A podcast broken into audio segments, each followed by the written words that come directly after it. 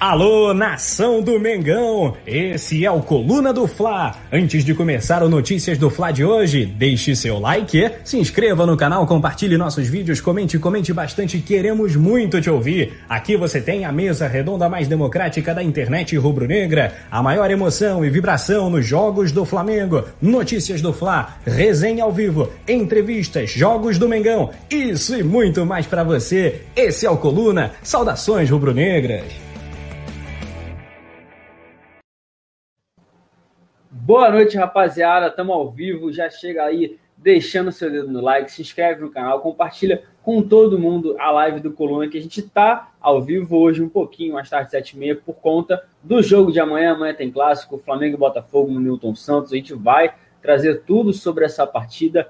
Quero também dar o, o boa noite especial para minha dupla de hoje. Letícia, sempre um prazer fazer o programa com você, Letícia. Boa noite, João. Boa noite a todo mundo que está aí no chat, que eu já vi que a galera está comentando. Sempre um prazer estar aqui. Como já disse, um pouquinho mais tarde hoje, mas naquela programação de sempre, repercutindo as últimas informações do Flamengo e entregando para o resenha, que entra às 8 horas. Então, hoje tem muita coisa legal aqui no Notícias e também no resenha. João, minha dupla de hoje, foi minha dupla ontem, tá apare aparecendo por aqui no Notícias, estava sumidinho, mas ele já está aparecendo e a galera já tá ficando até acostumada, hein, João Pedro? Não, rapaziada, sempre tô por aí. Não... É igual um morcego. Como é... Vou dar um giro aqui, Nicolas Devi falando. O jogo é hoje, não, o jogo é amanhã. Hoje é o pré-jogo do, do, Coluna. Todo mundo já está acostumado, 7 mil notícia, às 8 resenha. O Emanuel também está por aqui. O, o Laude falou que confia no Botafogo. Ah, eu vou, eu vou ler para assim, só para te dar uma moral, Laude, mas esquece isso. Mário Araújo perguntou se sala. Não, calma. O Germânimo Dias também. Alex Pedro, Rafael Lima, todo mundo chegando. A Aline, que eu acho que eu não vou falar mais Aline, que na última transmissão ela queria me dar um esporro por conta disso. Mas vamos dar um giro nas notícias, Letícia, porque por conta das restrições do futebol, a paralisação no Rio de Janeiro, alguns estádios ainda podem receber. Um deles é o do Boa Vista, onde o Flamengo vai jogar, mas vai ter uma quantia sobrecarregada de jogos e o Flamengo divulgou a lista dos relacionados para o clássico contra o Botafogo, que acontece na quarta-feira. Erro de Hugo Souza contra o Rezende não deve interferir em negócio com o Ajax, porque os holandeses assistiram a partida e ainda estão de olho no nosso goleiro. E o volante paraguaio comemora acerto com o Flamengo e afirmou ser um sonho de criança vestir o manto sagrado. A gente vai trazer todos os detalhes dessa jovem promessa de 18 anos que chegou ao Flamengo. O técnico Rogério Senna solicitou reforços para a diretoria. Ele quer um atacante, pelo menos no meio-campo, mas o Flamengo ainda está pregando cautela por conta da situação toda envolvendo o financeiro, a diretoria. A gente teve a situação do Rafinha. A gente vai falar disso, vai falar de muito mais, vai fazer um esquenta para o resenha. Só que isso e tudo mais depois da nossa vinheta.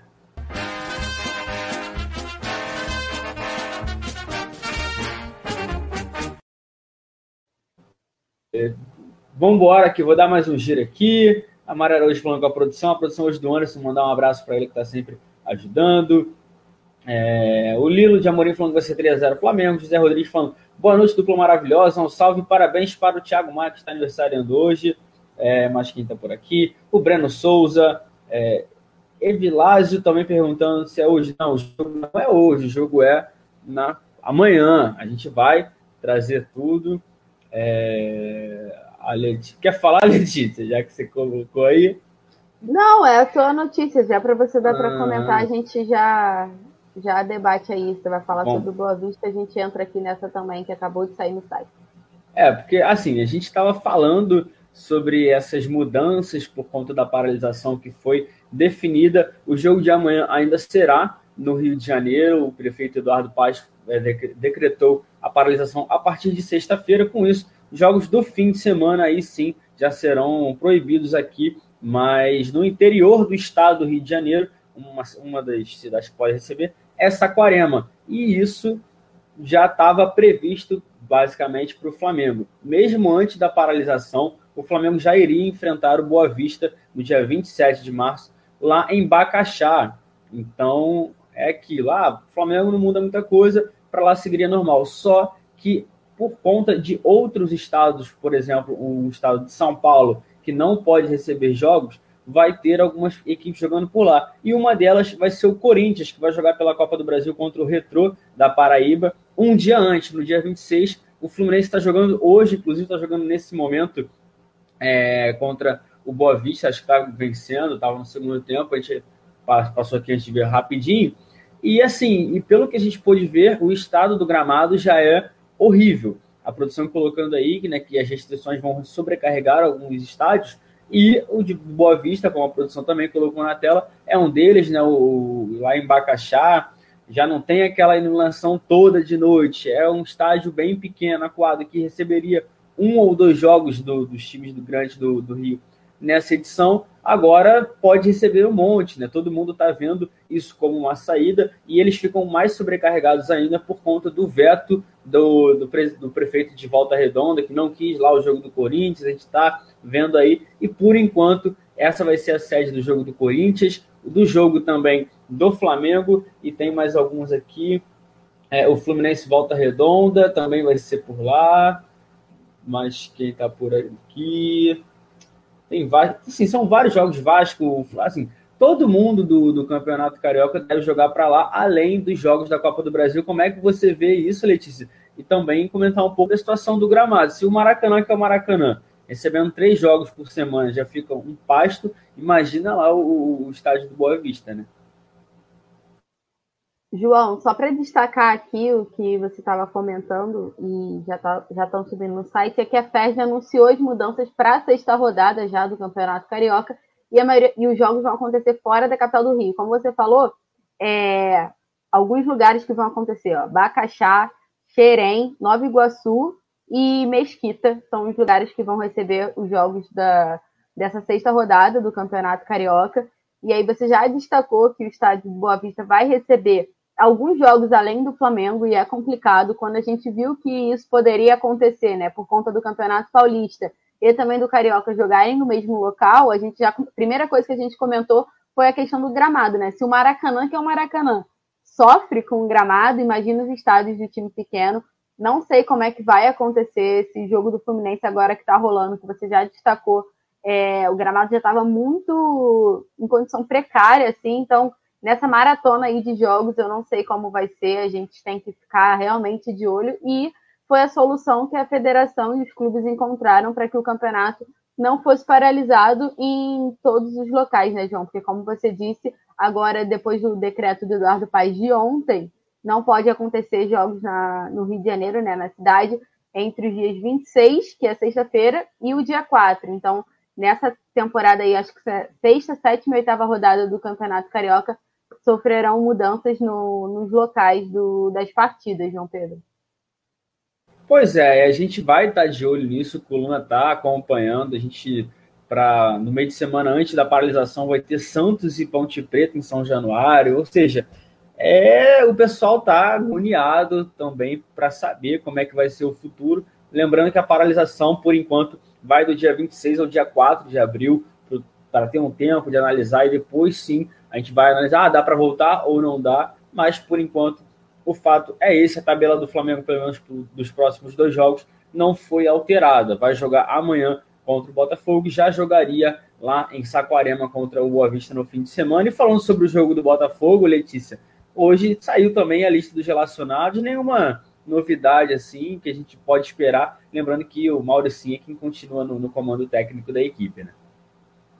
É isso, João. Como você já destacou, a maior dúvida do Flamengo eu acho que era o comando, né? Toda vez alguém estava aqui no chat desde ontem perguntando, a galera também interagindo tanto no Twitter quanto no Instagram do Coluna do Fla, perguntando quem iria comandar o Flamengo a campo contra o Botafogo. Houve uma esperança de que fosse o Rogério Senna, mas o Flamengo decidiu que ainda não é o momento. E o Mauricinho, né? Maurício Souza, como a gente costuma chamar assim, Mauricinho, é, vai continuar no comando do, do Rubro Negro no campo, né? Mas a gente precisa destacar que a semana inteira os treinos foram tanto com o Rogério Senni quanto com o Mauricinho, treinou com duas equipes separadas, mas mesmo o grupo que estava treinando com o Maurício também teve o Rogério Senni por perto, olhando, é, trabalhando. Foi um trabalho em equipe que o Flamengo está fazendo, enquanto o Rogério Senni e a maioria do elenco principal tira esse tempo aí de pré-temporada, já que o calendário de 2021 vai ser muito corrido.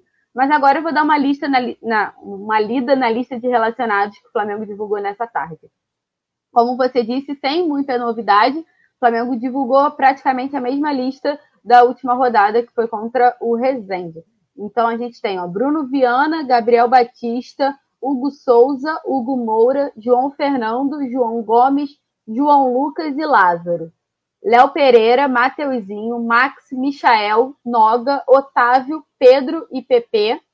Além deles tem o Ramon, René, Richard, Rodrigo Muniz, Tiaguinho, Vitinho e o Yuri. E fecha essa lista, como eu falei, relembrando, o comando é do Maurício.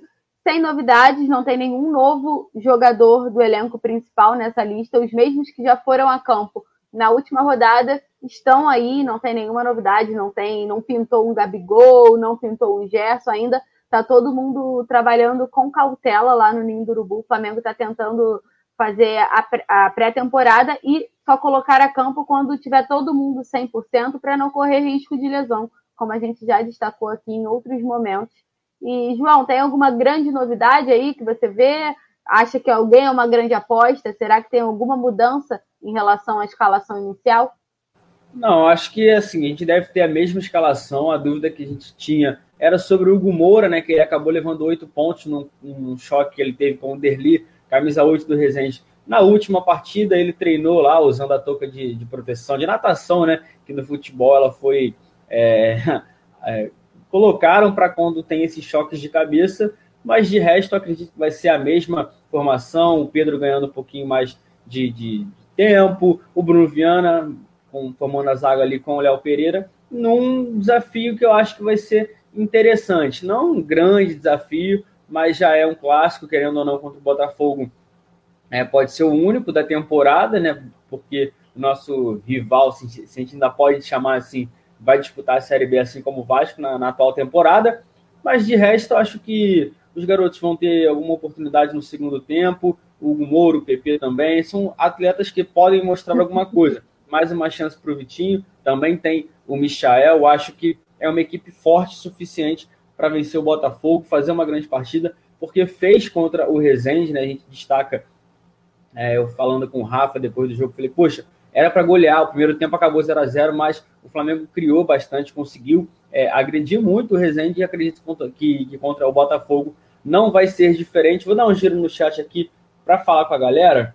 Eu vou sempre falar falando aqui o Michel mais 10, Leciana Marques está sempre por aqui, Yuri Reis, a Mari também, falando que tem que cuidar da parte física. O Alexandre Rebelo perguntando do Bruno Henrique. O Bruno Henrique ainda está aí se recuperando, todo mundo. O Flamengo tem um cuidado muito grande com os jogadores principais, entre aspas, assim, pra, por conta da sequência da temporada, mas a gente ainda não sabe ainda como é que vai, vai ser, porque o futebol tá para paralisar. Quem está nessa lista é o Hugo, né? Hugo Souza, o nosso goleiro aí que terminou o Campeonato Brasileiro da última edição, onde o Flamengo se sagrou é, octacampeão brasileiro. O, o Ajax está com interesse nele. Os olheiros estiveram vendo a partida contra o Rezende, né? Ele que deu ali mais algumas vaciladas por conta na hora de sair com a bola e tudo mais, mas isso não vai impedir o, o, o negócio entre as duas equipes, né? O, o Ajax e o Flamengo. Só que lembrando, ainda não chegou nenhuma proposta oficial pelo Hugo. A ideia do, do Ajax é fazer uma, apresentar um contrato ali num valor para o Flamengo em torno de 5 milhões de euros, que dá aí é, 4 e 5, né, o que a imprensa é, holandesa está circulando, dá entre 25 e 30 milhões de reais e a gente fica querendo saber, porque a multa dele é no valor de 70 milhões de euros para times de fora. Ele é um goleiro que só tem 22 anos, mas por enquanto ainda não, não, não tem nada definido, eles ainda estão de olho. Eles viriam ao Brasil para acompanhar de perto a situação do Hugo, só que por conta da pandemia, por tudo que a gente está vivendo, eles ficaram na Holanda, estão fazendo tudo à distância, via internet, mas lembrando que ainda não chegou nenhuma proposta oficial na mesa dos dirigentes do Flamengo. Aqui o negócio deve se, assim, no plano do Fla.com a gente trouxe que deve girar em torno de 27 milhões de reais, por 70% dos direitos econômicos do goleiro. Lembrando que o Flamengo tem 90%, ou seja, o Flamengo fica ainda com, ficaria com 20, pelo menos do, do se não negociar com empresários ou outra parte, ficaria com 20% do direito dos atletas e numa futura venda ainda receberia a parte de ser clube formador, ou seja, o Hugo Souza, caso essa venda seja feita, vai para o Ajax e destaca lá. Numa outra venda, o Flamengo ainda ganha uma grana, mas como é que você vê esse negócio, né, Letícia? No momento que a gente não tem o César, o Hugo pode ser vendido, a gente pode começar a temporada com o Diego Alves o Gabriel Batista. O Diego Alves que é uma incógnita, se você venderia ou não o Hugo, como é que você está acompanhando essa novela envolvendo também o nosso goleiro titular do Campeonato Brasileiro 2020? João, acho que devido ao momento financeiro que o Flamengo vive, por toda a consequência da, da pandemia que gerou os cofres, eu acho que fica é toda uma análise diferente, né? Se não tivesse nada disso, eu acho que não teria por que vender o Hugo. Mas na atual circunstância, acho que dependendo do valor, é aceitável vender o Hugo. Porque precisa fechar o orçamento, precisa se comprometer com, com as metas orçamentárias que foram definidas. Assim, a gente já trouxe diversas vezes que foram metas ousadíssimas, precisa cumprir até, até o final do ano mais 90 milhões em metas de venda, só de venda de jogador. É um número muito alto, é muito expressivo, ainda precisa vender 90 milhões em jogador, então precisa fechar essa conta, já que já esse dinheiro já está lá no orçamento. Então, assim, eu acho que dependendo do valor, vai ser difícil segurar o Hugo. Não sei se eu venderia. Acho que ele é um jogador muito promissor, ele é muito jovem, ele tem alguns defeitos, não vou deixar de passar pano, a gente já sabe, como você trouxe, ele fez, teve um erro no Resende, teve um erro contra o São Paulo no final do Campeonato Brasileiro, na Copa do Brasil também, mas ele é jovem, então assim, precisa se precisa ser lapidado também. Eu acho que ele é um dos goleiros mais promissores do futebol brasileiro. Acho que o Flamengo deveria apostar nele realmente mas hoje, devido ao momento financeiro, acho que não tem para onde fugir e acaba que o Flamengo pode negociá-lo e não acharia um absurdo. Mas eu vejo o Hugo como a promessa aí do futebol brasileiro e precisa, claro que ele, a gente precisa reconhecer. Não estou passando pano porque eu já sei que vem gente no, no chat falar que ah, mas ele errou e tudo mais. Ele errou, todos os jogadores erram. Ele errou mais uma vez, errou, mas ele é muito jovem e precisa melhorar. Ele, por exemplo, ele tem uma deficiência em jogar com os pés, e hoje um goleiro precisa disso. Então, assim, ele precisa acertar isso nele para que seja um excelente goleiro, mas ele ainda está nesse caminho e tem totais condições, pelo menos ao meu ver. Mas acho que não deve ter como o Flamengo fugir e vai acabar vendendo o Hugo, mas pelo momento financeiro, não pela, pela aposta, né? Porque o Flamengo já segurou o Hugo outras vezes, porque apostava no goleiro, apesar dele não ter tanta oportunidade, não à toa ele retribuiu quando foi acionado, né? No momento que o Flamengo ficou sem nenhum goleiro, ele era o quarto na hierarquia e assumiu a titularidade. Então, assim, ele tem os talentos dele, já foi convocado na seleção brasileira, o Tite está sempre de olho pra, e o Hugo está sempre lá acompanhando por perto. Então, eu acho que a situação agora é um pouco delicada devido ao momento financeiro. Então, eu não sei bater o martelo, mas acho que o Flamengo pode acabar vendendo realmente o Hugo, João. É, aí os próximos dias vão dizer muito sobre isso, mas também tem a situação da paralisação, o Flamengo sempre de olho na base. A gente vai falar também sobre um destaque que está chegando para a base, mas antes eu vou dar um giro no chat aqui, Letícia, porque o Yuri Reis deu papo. Rapaziada, vamos deixando o dedo no like, se inscreve no canal, compartilha com todo mundo. Daqui a pouco tem o resenha. Rapaziada já está no, no aquecimento aí. José Edilson, Mariana Ramaldes, Lohana Pires, Alexandre Rebelo também está por aqui, sempre com a gente. Luciana Marques, o Vicente Flá, o Vladimir. E já que a gente está falando do Hugo, que é um destaque da base, o Flamengo sempre se preocupando com isso, com os jogadores em lapidar joias. Tem mais uma chegando aí para o Ninho do Urubu, né, Letícia? Exatamente, João. A gente já trouxe, né, que o Flamengo havia assinado com o Fabrício Peralta, de 18 anos, um jovem paraguaio, e ele foi oficialmente anunciado no Flamengo, já concedeu entrevista. É, a Flá TV soltou toda, todos esses bastidores da, da assinatura do contrato, da apresentação, e mostrou o jogador conhecendo o Ninho do Urubu, ficou muito encantado. E agora ele revelou que era um sonho de criança dele, que ele sempre acompanhou o Flamengo e toda essa situação. Eu vou ler aspas dele aqui. É, abre aspas para o Fabrício Peralta. Meus primeiros dias aqui foram sensacionais. É o meu sonho de criança. Sempre assisti na TV, vendo o Flamengo jogar, e eu disse que um dia talvez eu poderia jogar lá. E hoje, é, em um abrir e piscar de olhos, estou aqui, pisando em terra brasileira e vestindo este uniforme. E aí ele continua: Eu não conhecia muito bem a história, mas o time sempre esteve na minha mente, ele sempre esteve presente, vendo jogadores ganharem, é, jogarem e ganhar Libertadores também. Sempre foi um sonho para mim jogar no Maracanã com não sei quantas milhões de pessoas, fecha aspas, do menino. Vou só detalhar um pouquinho sobre ele, porque ele é um jovem do, do Paraguai, né? Ele tem 18 anos e ele chegou de empréstimo junto ao Cerro Porteño. O vínculo com o Flamengo vai até 2021. Ele já defendeu a seleção paraguaia no Sul-Americano de é, Sub-17 e nessa competição ele foi o artilheiro da equipe, fez três gols e também defendeu a seleção pelo Mundial Sub-17. Tudo isso no torneio que aconteceu em 2019, então é muito recente. É um jovem muito promissor e o Flamengo tem essa curiosidade, né, João, de trazer joias para a base, para reforçar o sub-20 e agora trouxe o Fabrício Peralta. Recentemente tinha trago o Richard também, né, que hoje já tem espaço aí no profissional, já jogou o Campeonato Carioca. Como é que você vê, João? Eu acho que é um investimento muito bom e pode dar futuros até no profissional do clube, né?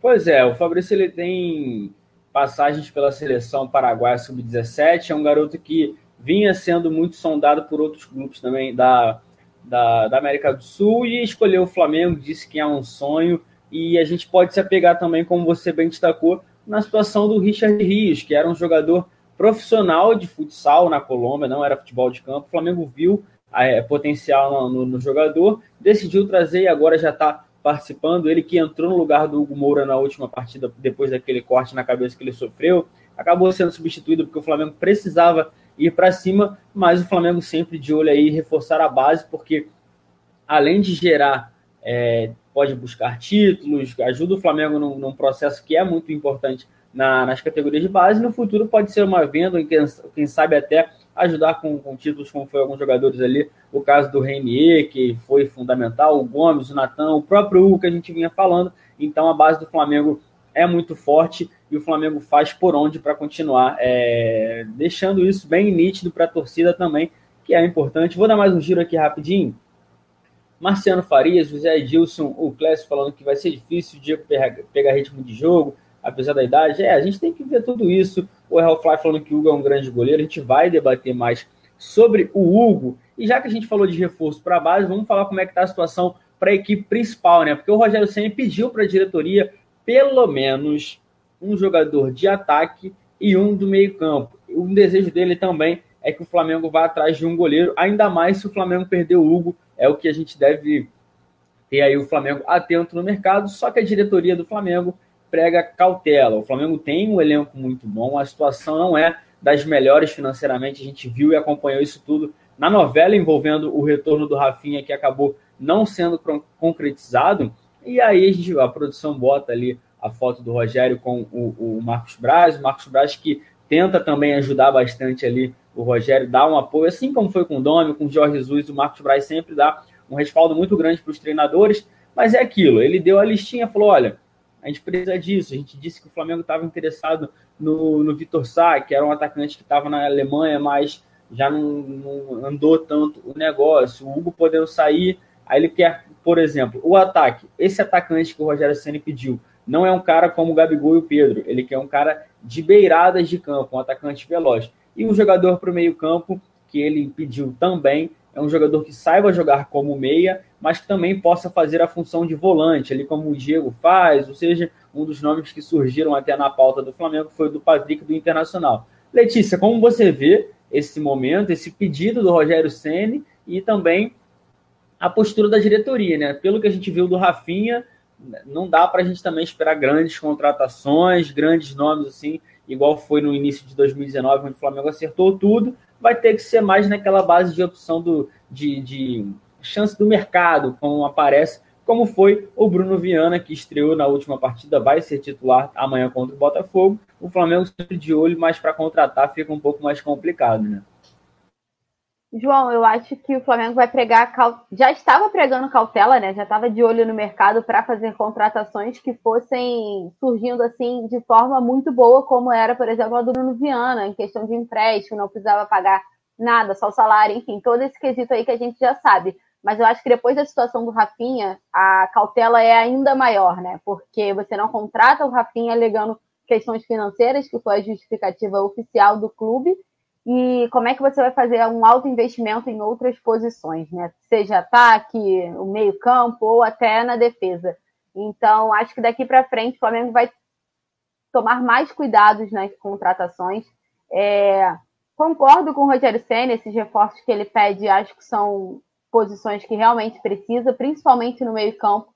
Se a gente olhar, não tem muitas opções. Tanto que quando o PP passou a ser utilizado, a parte da torcida ficou sem entender, mas é porque, na verdade, o Flamengo ali olhava, o Rogério Senna olhava para o banco e não tem um meia ali de verdade, né? Então, porque o que tem está em campo já como titular e ficava sem opção no banco. Então, acho que precisa, é, principalmente do meia, um ataque também, um atacante que jogue pela lateral seria importante. E o goleiro eu acho que é o mais tranquilo, mas depende muito da situação do Hugo Souza, como você falou.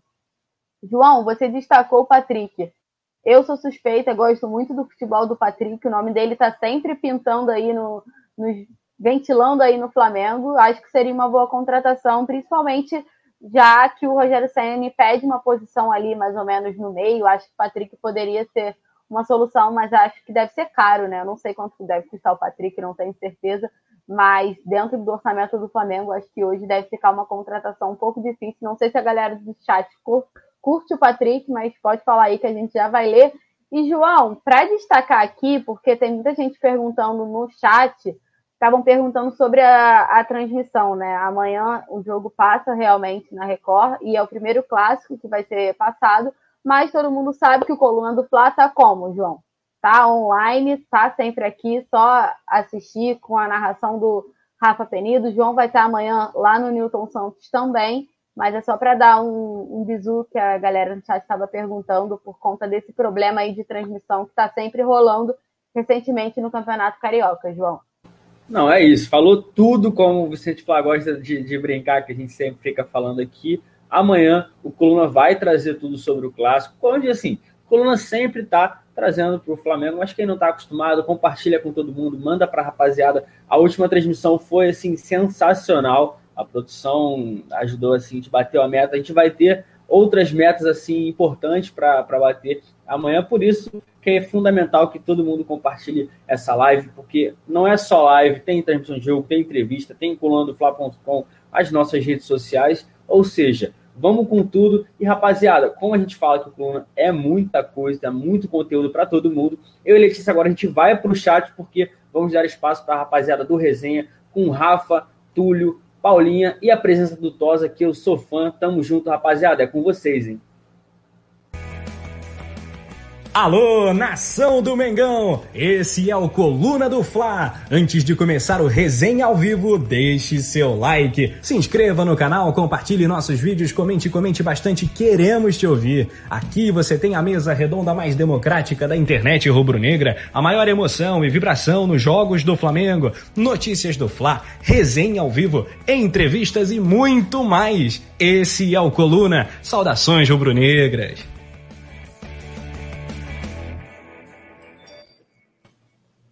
Salve, salve, nação do Mengão! Chegando para mais um resenha ao vivo. Você já ouviu, né? Tem que colar o dedão no like. Muito obrigado, João Granete, o pifador do ataque do Coluna do Fla, e também a queridíssima Letícia Marques, que deram um show no Notícias do Fla. Agora chegamos em quarteto com o homem da Tosa Can, o homem do blog Ser Flamengo e a Paulinha Matos, a Shakira do Coluna, para resenhar com a nação rubro-negra nesse pré-Flamengo Botafogo, o dito clássico da rivalidade, o Flamengo amplamente em vantagem no, nos retrospectos, também nos últimos confrontos, a vantagem do Mengão é flagrante, é muito clara. Temos aí a possibilidade de recuperação, por exemplo, do Michael, a gente vai discutir isso. O Michael que jogou muito contra o Botafogo no Carioca do ano passado. A gente vai falar sobre os estádios sobrecarregados do estado do Rio, a paralisação do futebol e também a possibilidade de reforços. Rogério Ceni quer reforço para o ataque para o meio-campo do Mengão. E claro, você vai saber tudo sobre o jogo, escalações, a ficha completa do jogo. Agora, depois da vinheta, vamos falar com as feras. Bora resenhar.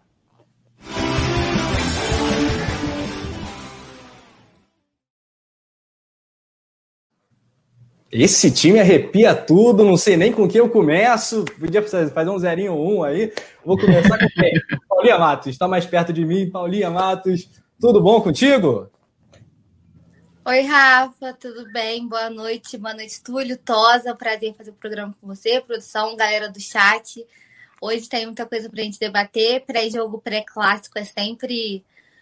Tem um gostinho especial, né? Principalmente quando se trata do nosso freguês aí, que ah, é outro patamar de, de rivalidade, né? Porque a gente tem ampla vantagem aí no retrospecto. Então, vamos deixar a galera primeiro dar uma subidinha no like, né? Que tá fraco, galera. Tem que comparecer nesse like aí, compartilhar a live, porque tem muita coisa pra gente debater aqui hoje. E vamos com tudo, que tem muito assunto. O que não falta hoje de assunto, eu acho que vai faltar hora de programa para dar conta de debater isso tudo. Pois é, né? A gente vai fazer os palpites, tem um monte de assunto mesmo. Produção já já pode jogar aí os relacionados do Mengão que a gente vai ler, já de bate pronto. Saudar o nosso convidado antes do nosso poeta. Não é convidado nada. Pô, o Tosa Khan também é da casa. Ô, André Tosini. Não foge não, não foge não. Tudo vai ficar por último. Fala aí, galera. Paulinha, Rafa e meu querido Túlio, a galera que está assistindo aí, boa noite. Obrigado aí pelo convite mais uma vez e vamos falar de Flamengo como sempre. É isso, Tosa que tá na Tosa Can, todo mundo deve se inscrever no canal dele. Poeta Túlio Rodrigues, o Mengão divulga a lista de relacionados sem grandes novidades. Ainda Maurício Souza vai comandar o time. Vou passar a bola para você. Antes, só mandar um abração para Marcela Padinha, para Elaine Recado, para o desalentado otimista, que é uma figura clássica já do chat do Coluna, né, Túlio? É, o Nayon Rubro Negro também, o Errol Flynn, tá falando que a Shakira colocou até batom. Shakira hoje se produziu porque um clássico é, é diferente, é especial. Poeta Túlio Rodrigues, te surpreende a lista de relacionados do Mengão? Boa noite. Boa noite, Rafa Tosa. Seja bem-vindo mais uma vez. Já é de casa, mas seja bem-vindo. Paulinha também. E já estão te chamando, já, já ganhou Tosa aí, ó. Natanelli botou aqui, ó. Rei do Tosa, rei dos gatos. Já virou o rei dos gatos. É, boa noite para todo mundo que está no chat também, a produção aí do Anderson. É, não me surpreende, né? O noticiário já dava que o Mauricinho iria continuar à frente, que o Flamengo teria praticamente a mesma equipe, que é até bom, né? Da gente ter uma, um time que vem jogando né, numa sequência, uma base que já vai se conhecendo ali e que se manter aí a atuação, pelo menos da última partida, a intensidade que foi, tendo o Pedro, tendo o Vitinho, é, o Renê também, né? Eu acho que vai dar, vai dar bom aí contra o Botafogo, que vive um momento complicado, a lista de relacionados aí. E vamos torcer, né, para que a gente sofra menos, que o Flamengo perca menos gols, porque no último jogo foi. Cara, teve, acho que foi, foi o primeiro gol, né? Que a bola bate na trave e volta pro Pedro, não sei o que. O Rafa vai, voltou, sei. Cara, que sofrimento e o Pedro perdendo muitos gols.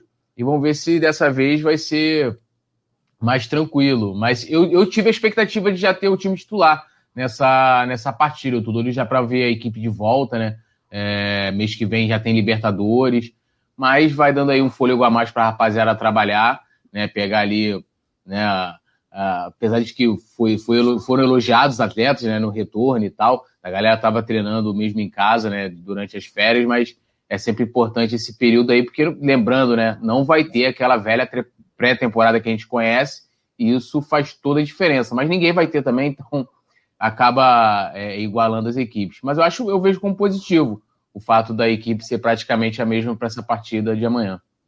É, o nome do Pedro podia estar ali em dourado, né? Grifado, porque realmente é o que mais chama a atenção. É, você falou, o gol do Pedro não foi o primeiro, não, Toro. Acho que foi o segundo. O primeiro foi aquele do Vitinho, aquela patada. Ah, é verdade. O primeiro foi do é. Vitinho, do Pedro foi aquele que ficou, bate na trave e volta. Não sei. Pô, que doideira. Aqui. Pô, é, é o gol que todo narrador tem um TPG, né? Atenção pré-gol. Aquele mini. Toda narração para aquele gol ali sensacional. Bateu na trave, mas é. voltou. Porque aí você tá no fôlego, né? E volta. E Caraca, exige, exige muito. É o lance, é, são os lances mais difíceis, foi muito legal. Paulinha, você pode passar pra gente aí a lista de relacionados do Mengão?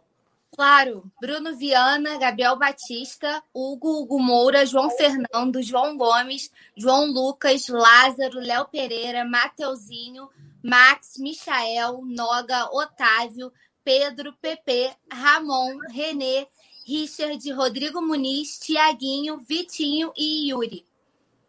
Muito bem. E aí, Paulinha, você acha que dava para encaixar mais alguém ou considera positivo, né? Segurar um pouco mais os jogadores mais tops, né? os titulares? Não, eu vejo com bons olhos essa, esses relacionados. Eu creio até que se o Flamengo quisesse jogar o campeonato inteiro com esse time aí, a gente dava conta tranquilamente. Podia até ser campeão assim, tranquilamente. Eu já venho falando isso há algum tempo, né? Que o Sub-20 agora é reforçado, mas que o Sub-20 em si já tem muito, muitos bons talentos, né? Muitas promessas e que poderiam levar esse campeonato aí, até pela, pela oportunidade também de mostrar serviço, né? É uma chance que eles têm de serem vistos, de aparecerem mais futebol, né? Não é todo mundo que acompanha as categorias de base. E esse time eu acho que é tranquilaço, assim. É, iria até, se não fosse aquela obrigatoriedade do, do regulamento, né, de ter que entrar com o time principal a partir da, quatro, da quarta rodada, eu até falaria para a gente jogar o campeonato carioca inteiro com esse time aí tranquilamente, né? E trabalhar os nossos, os nossos titulares para as próximas competições, já de olho na Libertadores. Mas eu vejo esse descanso, né, digamos assim, que eles estão tendo como uma pré-temporada que a gente não vai ter, né? Então é a hora do Ceni realmente é, conhecer mais né, os jogadores, porque a gente sabe que tá uma correria, né? Se o calendário da outra temporada foi uma loucura, o dessa vai ser também, né? Não vai ser diferente. E aí também Pode, pode ter uma paralisação, a gente não sabe como vai funcionar, mas como já paralisou na outra temporada, o dessa também, o calendário também vai ser louco, então enquanto a gente puder poupar os, os titulares, eu acho válido. Né? Libertadores é prioridade total. Muito bem, tá na tela aí a escalação provável do Mengão. Vamos lá. Hugo no gol, Mateuzinho, Bruno Viana, Léo Pereira, Renê no meio do campo, ali na meiuca, Hugo Moura, João Gomes, o PP, perdão, falei René, eu falei PP, né? Era o René na lateral esquerda, claro. Aí o PP tá lá na frente. Na direita, o Michael, o Vitinho na esquerda, pode ser que seja invertida essa, essa situação. E o Pedro no comando do ataque. Tos, é o mesmíssimo time que bateu o Resende por 4 a 1 Te parece uma boa? É, assim, acho que surpreendeu, né? Primeiro jogo desse time junto com dois treinos só contra o Resende se não fosse o goleirão lá e a quantidade de gol que o Pedro perdeu, era para ter sido uns 8 ou 10, né? É impressionante que esse time criou. É, eu acho válido, acho que uma semana só de treino para o time titular é pouco, mesmo eles tendo treinado em casa. É, essa questão do, do time principal, quem define quem é o time principal, né? Eu posso dizer que meu time titular é esse, como é que faz? Né?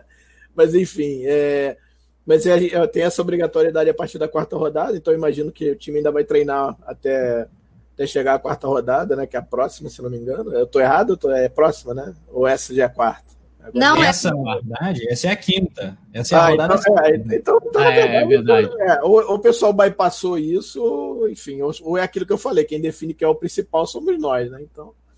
É, cara, eu se puder deixar uma, pelo menos mais umas duas semanas o time titular treinando, e aquilo que a Paulinha falou é perfeito. Para mim, esse time aí, se deixar jogar até o final, ganha, ganha o campeonato. Sabe assim? E se jogar com o mínimo volume que jogou contra o Rezende, dá uma sacolada nesse Botafogo amanhã. Mas vamos ver. Né? Clássico é clássico, né? Como dizia o, o, o Jardel. E vice-versa. E vice-versa. Vice né? é. Pois é, cara. O, a galera do chat está comentando aqui, é, perguntando o horário, 9h35 a bola rola com a transmissão do Coluna do Fla. É, a Mari Araújo comenta sobre o pedido do Rogério né, por reforços. Ela fala: o Rogério tem que aproveitar o elenco e parar de pedir jogador. Tem dois bons volantes, o João e o Hugo Moura. E pelo lado tem o Michael. Está na hora do Ceni trabalhar o jogador para que ele se recupere. Outros comentários legais aqui que eu separei. Uh, o José Edilson II fala: Ceni deve colocar quando, quando eles estiverem melhor fisicamente. A temporada de 2020 foi muito desgastante mesmo, né, cara? Quero mandar um alô também para o Rafael Twitch, meu xará, para o Matheus Coelho, que é membro do clube do Coluna do Fla, falando: se esse time não vence o Botafogo, aposenta. Ô, Túlio, o Botafogo empatou com o Vasco no último jogo, né? Que é um jogo que vai se repetir na. Como é que é que você fala? Na, na fase subalterna. Na, do... na zona, na, na, zona subalterna do futebol brasileiro. Pois é. Um jogo difícil de assistir, né? diga-se de passagem. E agora o Botafogo vem encarar o Flamengo. Esse Botafogo não é o Botafogo que caiu, já tem algumas novidades, já, já a gente vai passar a escalação do Botafogo. Agora, me chamou a atenção o elogio à dupla de volantes João Gomes e Hugo Moura. No Gomes eu já estou assim 100%, ah, quase 100% fã do cara, acho que ele é uma grande aposta do Fla. Agora o Hugo Moura está se recuperando no meu conceito particular. Ele tem feito bons jogos, mas pela memória que eu tinha de antes, né, pegando o Campeonato Carioca de 2020, por exemplo, o Hugo me parecia um jogador mais lento e tal, que não, na intensidade que o jogo do Flamengo pede, eu não, não sinto tanta confiança nele. Agora, ele está em franca recuperação. Você acha que hoje o Flamengo tem, de fato, duas grandes possibilidades aí para volância, ou é mais porque os adversários não são tão desafiadores assim? É, assim, eu, eu, eu, acho que a gente está bem servido no, no setor, né, ali do, no médio, né, setor médio do campo ali. O Hugo Moura, eu acho que a questão dele ter sido emprestado, né, e ele essa, essa experiência profissional faz uma grande diferença e ele voltou muito melhor, né? Eu acho, eu também, assim, ele, eu, eu tinha uma impressão, a primeira impressão é que fica, né? Mas futebol tudo muda. E a, do ano passado não gostei das atuações que ele fez no início do, do Campeonato Carioca. E quando ele foi emprestado, tipo, eu fui contra até a volta dele, cheguei a fazer vídeo lá de opinião falando sobre, sobre isso, né? De que. Mas ele pode, pode se tornar uma opção. Eu acho que é, é, bom a gente colocar a garotada para jogar o Carioca. Por exemplo, o João Gomes, não. O João Gomes foi testar em Libertadores, em Brasileiro, né? Um jogador que a gente pode ter mais confiança. É diferente, lógico, de você jogar a responsabilidade em cima dele. E, e, e, e precisa também que o Hugo Moura tenha adversários mais fortes, o que não é o caso desse Botafogo. É um, é um Botafogo muito mais enfraquecido, né? É, assim, dos últimos anos, né? A gente, por mais que, tanto de um lado do outro, a gente, por mais que o Flamengo tinha equipes às vezes é, com qualidade inferior, mas sempre fazia grandes jogos com o Botafogo, né? É, e vice-versa. E agora o Botafogo, sei lá, não sei nem. Será que dá para dizer que o Botafogo vive uma reconstrução? Não sei. É, e eles montaram um time dentro das possibilidades deles, né? Assim, então, lógico, a obrigação é do Flamengo, né? Toda do Flamengo, a responsabilidade é amanhã. E eu espero mais uma boa partida do Hugo Moura. O João Gomes, assim, acho que o João Gomes já é do profissional, cara. Acho que ele já é uma opção, é, já é uma realidade para ser uma opção no profissional, não titular, mas pra... e a gente está muito bem servido ali. E eu espero que o Hugo Moura, mais uma vez, faça uma boa partida. Eu fiquei bem satisfeito, bem satisfeito, né, na verdade, acompanhando esse retorno aí do nosso volante cria do Ninho do Urubu. Eu gosto muito dos crias também. O Rafa se empolga. Eu também gosto muito dos crias. É bacana quando a gente vê um jogador que sai da base, que né, rende frutos ainda para a gente, né? E depois, lógico, né, natural do futebol, vai brilhar aí pelo, pelo Brasil e pelo mundo.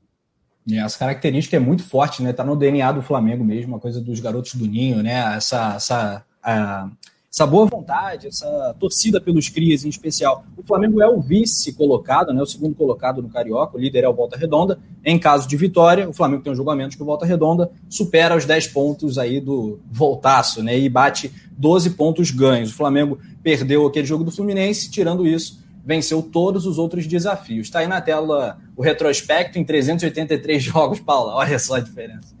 A matemática tá boa, Paulinha? Quer fazer a, a papai, diferença papai, aí? Eu já não essa fogueira, não, que eu sou totalmente de humanas. Não me faz passar vergonha ao vivo, não. É muita coisa, né? 141 a 116, mais gols marcados também. O último jogo foi aquele jogo duro de ver, né? O Flamengo ganhou, o gol do Everton Ribeiro, se não me engano. Foi também no estádio Newton Santos, no né? Engenhão, né? Engenhão que é o palco do jogo de amanhã.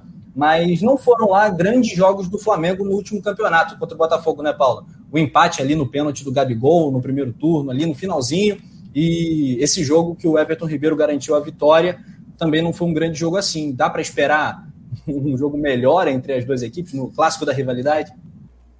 Ai, a gente sempre espera, né? Uma boa atuação do Flamengo, né? A gente, por mais que gente seja o tipo de torcedor que você fica assim, não aguento mais, vou desligar essa merda. Você fica lá assistindo até o final, você sofre até o final, né?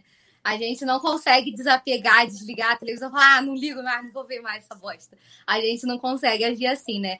Eu sempre espero bons jogos, principalmente clássico, né? Tem essa, essa, esse quê de rivalidade a mais. Eu gosto do, do de toda a movimentação pré-clássico, sabe? E a gente viu muito jogão entre Flamengo e Botafogo, né? Muito jogão. A nossa é, geração. É, então, né? e eu acho que o, o eu gosto muito desse clima provocador de pré-clássico, sabe? Eu acho super saudável para o futebol. Hoje em dia, tem algumas questões que o futebol tá tão sem graça, né? Tipo assim, daqui a pouco você não pode. Estão botando tanta regra estúpida que daqui a pouco você vai ter que pedir desculpa pro time se você fizer gol, né? No time adversário. Então eu gosto dessa desse clima de pré-jogo. Eu acho mara, assim, poder dar uma zoada no rival, dar uma trollada no Botafogo. Não gosto de ser zoada, não, mas é, zoar os outros é maneiro. e eu sempre espero boas atuações do Flamengo, né? Eu acho que, principalmente com o elenco que a gente tem. E aí, quando falo de elenco, eu também volto a falar da, da potência dos garotos, né? Dos nossos crias. É, eu sou fãzaça dos garotos do Ninho. Acho que a, sempre falo, sempre que a gente tem a oportunidade, eu falo deles aqui. Tem muito potencial nessa base do Flamengo. Ainda acho que ela é mal aproveitada em alguns, em alguns momentos. Eu acho que falta sugar, é, que tem mais material para você sugar dali. Tem mais qualidade para você sugar. Então, Claro que a volta de alguns, de alguns atletas do, do time principal dão uma experiência a mais, né? Dão uma segurança a mais. Mas eu espero que o Flamengo dê uma sapecada no Botafogo. Tô afim de ver outra goleada. Não tô satisfeita com a goleada do último jogo. Eu quero mais uma. Ganhar é bom, ganhar do Botafogo de goleada é melhor ainda. Tosa, duas perguntas aqui para você. Uma, qual é o Flamengo Botafogo da sua vida, o mais marcante? E outra, vou ler aqui a escalação do Botafogo e você é, já fala o que, que, te chama atenção, onde o Flamengo pode aproveitar, qual seria o ponto forte do nosso, do nosso rival. O time é o seguinte: Douglas Borges, time provável aí, o Botafogo que é treinado pelo Marcelo Chamusca. Douglas Borges, Jonathan, Marcelo Benevenuto, Canu e Paulo Vitor, José Wellison, Rickson, Matheus Friso, Marcinho, Matheus Babi e Varley. Cara, vou começar pelo fim, tá? Não conheço a grande maioria. Tá? Acho que talvez o Babi, talvez o Benevenuto e o Canu. Acho que os únicos três. Que essa dupla de zaga já tá jogando há algum tempo, que eu acho que é a única coisa ali que, que dá para confiar um pouco. Eles perderam muitos jogadores, né? Da última temporada para cá. É, e aí não sei se eles estão fazendo uma reconstrução, como, como o Túlio falou. Acho que foi o Túlio falou, foi, né? Túlio? Foi. Cara, eu não acho, eu acho que é uma questão de grana mesmo. Eles estão, não tem grana e ainda caíram para a segunda divisão. É, fica complicado, né? Então eles estão meio que jogando com o que dá, né? Assim, é, e cara, eu é, sobre o Flamengo e Botafogo da minha vida, cara, é, eu acho que foi aquele 3 a 0 no Brasileiro de 92. Botafogo tinha o timaço na época, a gente tinha um time com, misturado com os garotos e o Maestro Júnior. Flamengo no primeiro jogo da final sapecou 3 a 0 no primeiro tempo ainda. É, eu acho que talvez tenha sido assim. Tô tentando me lembrar outros jogos, mas acho que esse. Não, agora tu mandou bem demais, né? É, pra mim, acho que foi aquele da Copa do Brasil, aqueles 4x0, né? Ah, Porque eu não vi, também. 92, pois né? É, mas o é. brasileiro tem peso é, maior. Né? Não, aquele foi bom também, aquele foi bom também. Mas o 3x0 pra mim, cara, tava no Maraca com meu avô, inclusive, com meu tio Zé. Foi muito legal, cara. É, sobre, sobre o que esperar da partida, cara, eu sinceramente, não sei se já perguntou isso, eu já tô passando para frente. Se eu tiver, você me corta aí. manda bala, tu manda aqui. Não, então, cara, eu acho que, cara, essa, essa, esse time aí, eu acho que pra mim foi surpreendente no outro jogo contra o Resende. Se jogar igual, sapeca, como eu falei antes, sapeca mesmo. time desse time, eu vivo Botafogo e Vasco, cara, deprimente, assim, muito ruim, mas muito ruim, sabe assim. Então, se jogar direitinho, Agora, é aquilo, né, cara? Foi o que a Mari falou aí no chat. O Botafogo joga a vida, sempre joga o Flamengo, vai baixar o sarrafo, como eles fazem sempre. As últimas vezes eles têm feito isso, porque eles sabem que eles não têm qualidade é, melhor do que a gente no, no, em matéria de, de, de, material humano. Eles vão enfiar porrada, como fizeram em 2019, naquele 1x0 gol do Lincoln no brasileiro. Como fizeram no primeiro turno do brasileiro desse, do ano passado. E e no segundo turno também, né? Aquele 1x0 gol do Everton Ribeiro também baixaram o sarrafo. Então, é isso. Pois é, o Botafogo está com dificuldades aí para se classificar para as semifinais do Campeonato Carioca, né? É, o, Vicente é. Flá, vou, vou, passar o desafio né, do, do clássico da rivalidade da vida, né? Do Túlio e da Paula também. A galera do chat vai comentando qual foi o Flamengo Botafogo mais marcante da vida de vocês. O Vicente Flá está comigo nessa quartas de final da Copa do Brasil, Flamengo 4 a 0 um hat-trick, como o Túlio gosta. Um hat-trick e um clean sheet, com o Hernani Brocador fazendo três. O goleiro no dia do aniversário do Léo Moura. Isso, é, 40, 35 anos. 35 eu, anos do Léo. E o Hernani podia meter quatro, ele deixou o Léo Moura é, bater. Então é. tinha que ia fazer quatro nesse jogo. Pois é, cara, que jogo foi alucinante. Mas o, o, tri, o tricampeonato também, né? Foi demais. O, o Pentatri todas as finais contra o Botafogo 2007, 2008, 2009, aquilo ali, o gol do Diego Tardelli na final da Taça Guanabara, enfim, tô dando muita dica pra galera, vai votando aí qual foi o mais marcante. Túlio, foi 92 para você também? Cara, então, eu tenho, lógico, né, é, é, um carinho especial por 92, não dos 3 a 0 mas é, o 2 a 2 né? É, até vi a Mari, a Mari Show, um beijão pra ela aí, comentando do gol de falta do Júnior, né? Que é a minha primeira memória é, como torcedor do Flamengo. Eu tinha oito anos, mas me lembro disso, do, do, pessoal em casa, meu pai assistindo, apesar dele ser vascaíno. Então foi a primeira memória, mas até para poder mudar um pouco do Tosa, vou lembrar aqui da, da, Acho que foi a Taça Guanabara de 95, Flamengo 3, Botafogo 2, o, o Márcio Te Adoro, três gols do Romário. Romário com o bracinho, Romário com o bracinho. Romário com o bracinho, mano. Esse jogo Márcio Te Adoro. Tava no Maraca. Histórico. Histórico. Mano, sensacional. O Flamengo começou 2x0, os caras empataram lá, que o gol de pênalti de falta do Adriano, Romário no finalzinho, Te Adoro, eu adeu, Romário, ó, a mãozinha com o bracinho. Não, e, e, eu lembro que no, no, final do jogo depois, eu comprava todos os jornais no outro dia, né? Flamengo era campeão. E aí tinha o, o Romário falando assim: ah, gente, é, você, tem que crucificar o Túlio, porque, pô, ele que ficou falando, o Márcio ele não falou nada, ele só, é, só me não, deu gol. Tem uma foto do Jornal do Brasil, que eu nunca esqueço que eu fazia a mesma coisa que o Túlio fazia. Comprava todos os jornais, tem uma foto do Romário apagando com mangueira de, de bombeiro apagando o Túlio, sabe? Tipo, apagando o É. E essa época era sensacional, né? O, assim, a, a, o clima que era o futebol, tinha muita rivalidade, aquela, aquela, aquela zoeira pela imprensa, né? Tinha tudo maravilha, o Romário no Flamengo, o Renato no, no Fluminense e tal. E era muito bacana, então eu vou colocar, mas tem vários marcantes, né? Tem vários marcantes. Como eu falei, essa primeira lembrança de 92 e esse de 95 aí foi, foi muito bacana. 95 já estava indo para estágio, né? Com meu tio e tal, então tem esse, essa coisa afetiva aí de começar a ir pro Maraca. Paulinha, queremos te ouvir e peço, você que tem mais moral que todo mundo aqui na mesa, peça o like. Tem muita gente esquecendo o like, isso aí é inacreditável. Aí já é uma ideia de vinheta aí, ó. Peça o like! Já. Peça esse like. Vai, Paula. Cara, então, todo mundo sabe que pré-jogo temos o mantra do canal, que é a cada mil likes, gol do Pedro neste caso. E espero que vocês compareçam, porque estou a fim de comemorar muitos gols amanhã e não quero ter que dar bronca em vocês, fazer a tia chata da, do colégio. Então, por favor, deixem o dedo no like, compartilhem a live, né, que a gente está fazendo aqui toda esse terçol de qualidade aqui, né? Porque esse, esses campeonatos são tão loucos que a gente não tem dia mais para fazer pré-jogo, né? Eu já tava assim, caraca, hoje tem pré-jogo, eu nem. E eu nem tava me ligando, né? Esses campeonatos loucos. Eu também, né? quando eu vi a pauta, eu falei, é pré-jogo. Eu falei, gente, pré-jogo hoje. Aí depois que eu fui me ligar, né? E tipo assim, esses horários, essa loucura que ainda não me acostumei com esse 9h35, que ainda. Toda vez que alguém fala 9h35, eu fico tipo, cara, 9h35. Mas, cara, então, para ser diferente de todo mundo, eu não sou muito. O Túlio é uma enciclopédia e o Rafa também não fica atrás. O Tosa, pelo jeito, também. Eu não sou muito boa com datas. Mas eu vou destacar o jogo do Chororô, que foi o jogo que eu acho que faz parte da nossa, do nosso Pentatri, né? Que foi o jogo que o Souza, se não me engano, em 2008. Mas assim, eu sou péssima com datas que o Souza foi e comemorou fazendo chororô. Aquilo ali ficou pra história, para quem gosta da zoeira, né? E o chororô protagoniza até hoje incríveis memes, né? Que a gente vai levar pro resto da vida. E como é bom cantar, né? E ninguém cala esse chororô. Então, eu vou colocar esse jogo e essa hegemonia que o Flamengo teve aí nessa época do Pentatri. Muita gente votou aqui contigo. É, aqui, o Levi Coupe está falando. Grande Levi Coupe, será que é ele? Bom, só vou dar o like por causa da Paula. Eu falei por isso que eu pedi para ela passar. Né? Se eu pedir, não acontece nada. Se eu tudo pedir, nada. Posa, nada. A Paulinha pedir, todo mundo vai deixar o like. As mulheres estão assim, mandando, as mulheres estão mandando no mundo, irmão. É isso. Mulher é, sem dúvida. Total. O Jorge Otávio tá falando, gostei de Chororô, aí concordando com a Paulinha. Mas, ah, mas tem um detalhe, o Chororô ah. não, não foi, foi no jogo. Do, é, exatamente. É, foi no jogo da Libertadores depois. Isso aí.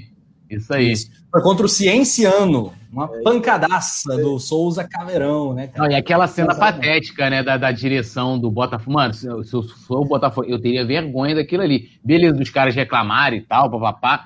A arbitragem daquele jogo foi uma bosta mesmo. Mas assim, os caras tudo chorando, né, mano? Os caras, mano, aquela, aquilo ali, o negócio é tão aquela, bizarro. Aquele, aquele meme, né? Tipo, é, imagem que todo cinéfilo reconhece, né? E, tipo, é, é.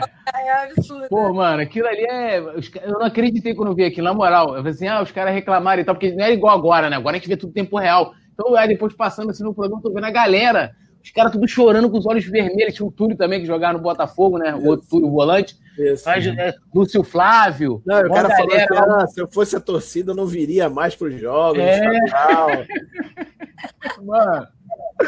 Olha, bizarro aquilo ali. É bizarro, é bizarro.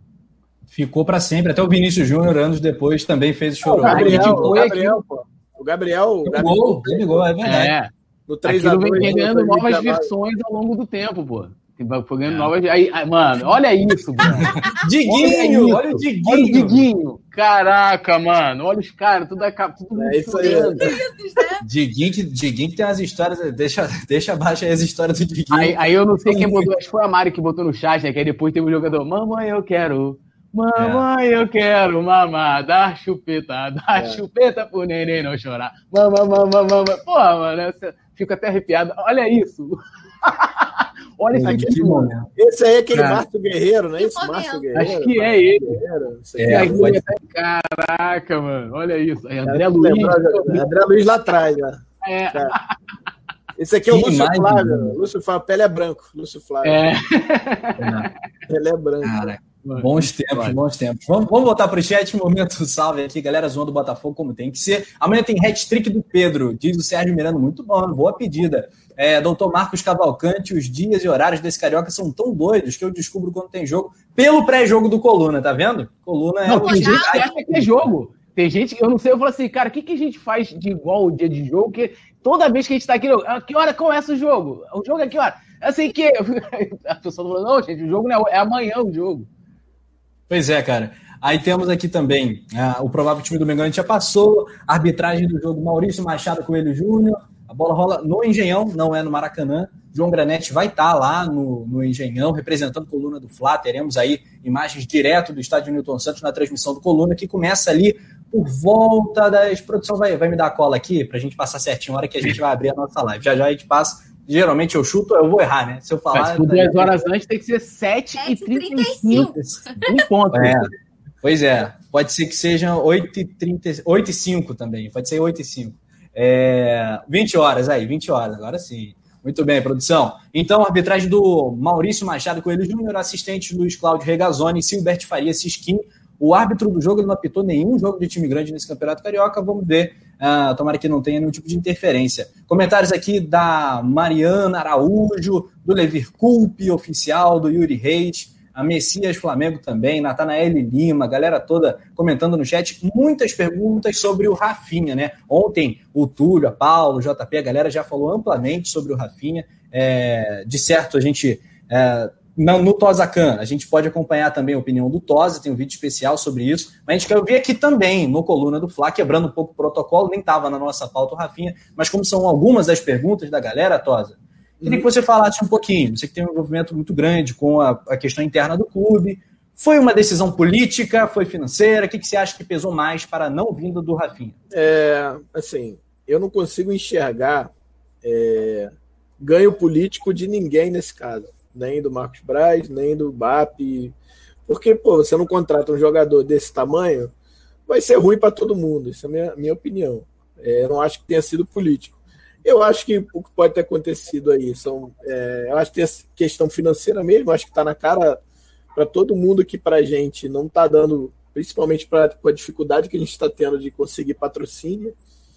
Então, qualquer gasto a mais é, seria é, um gasto a mais, né? É, então, assim, não, não, acho que pesou mais nisso. Assim, eu não consigo ver, por exemplo, questão política aí.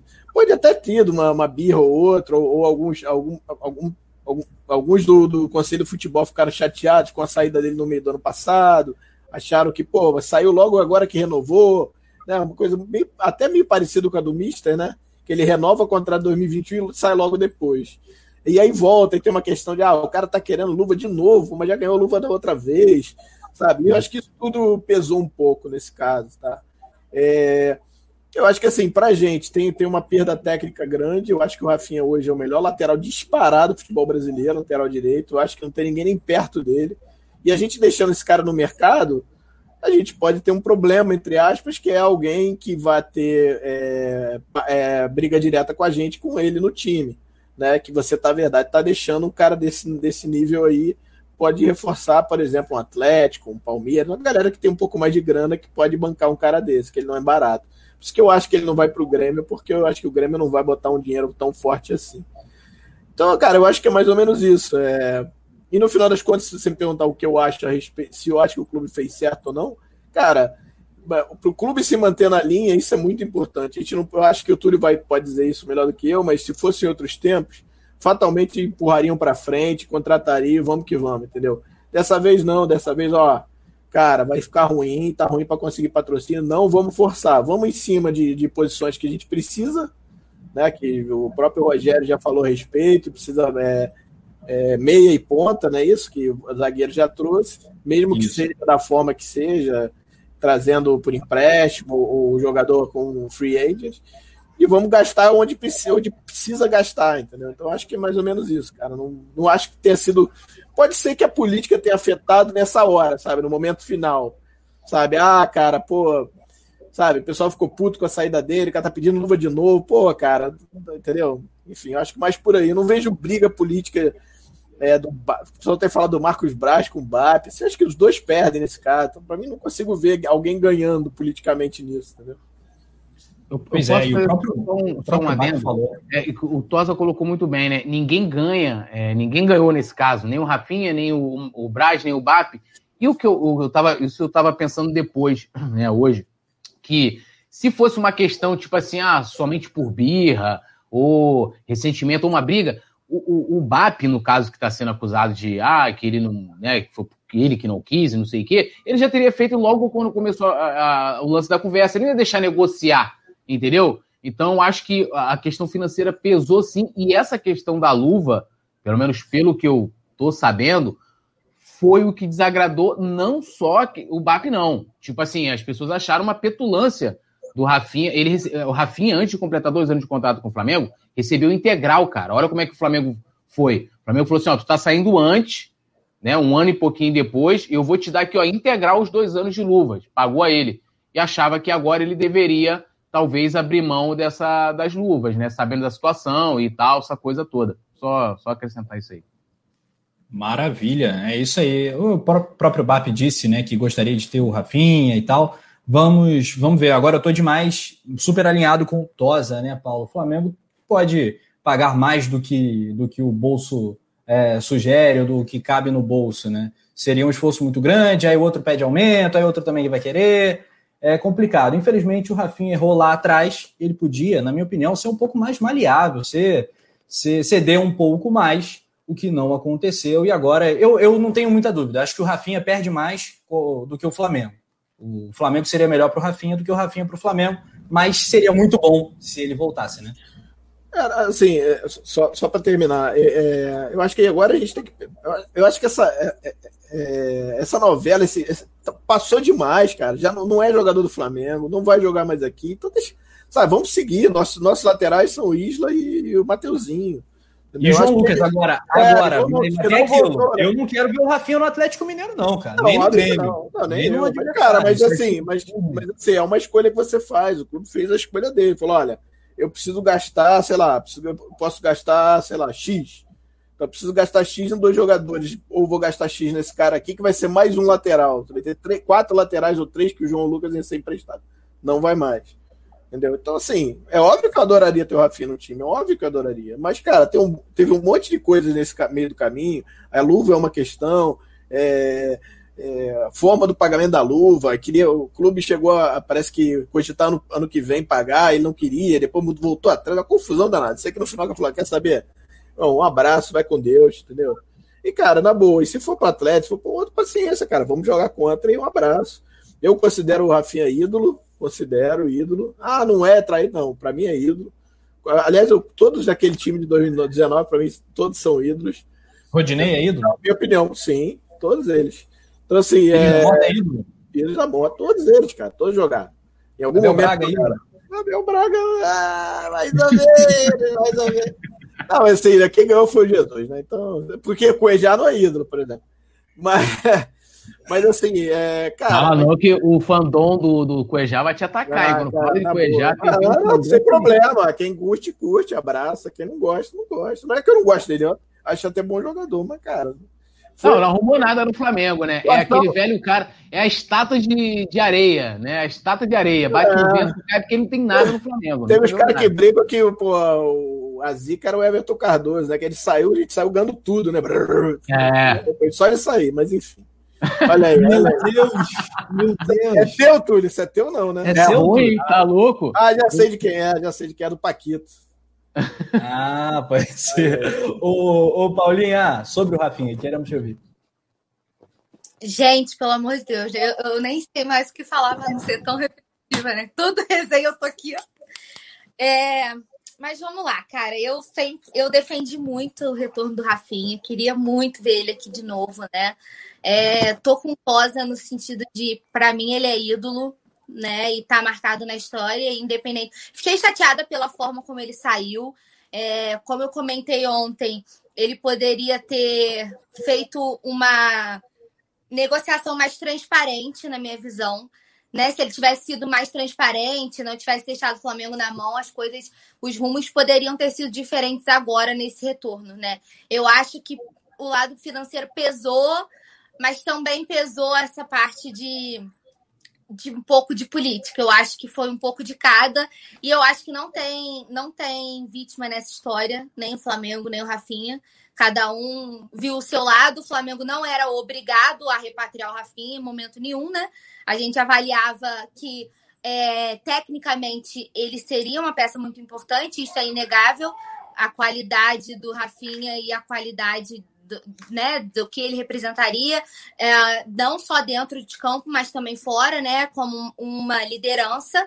Mas, cara, assim, já deu, sabe? Eu já tava meio de saco cheio de, de, de ficar falando sobre isso, né? Eu acho que cada, o clube fez sua escolha e tá é, certíssimo. Acho que ninguém em sã consciência é, quer fazer nenhum risco financeiro e quer correr o, o perigo de, de voltarmos à era das vacas magras, né? Eu acho que ninguém quer isso. O Flamengo se acostumou com essa reestruturação, né? Foi algo muito importante e a gente espera que todos os presidentes daqui para frente, né, seja o Landim reeleito ou caso alguém da oposição venha ganhar, né, numa loucura aí, vai que dá uma reviravolta, a gente nunca sabe.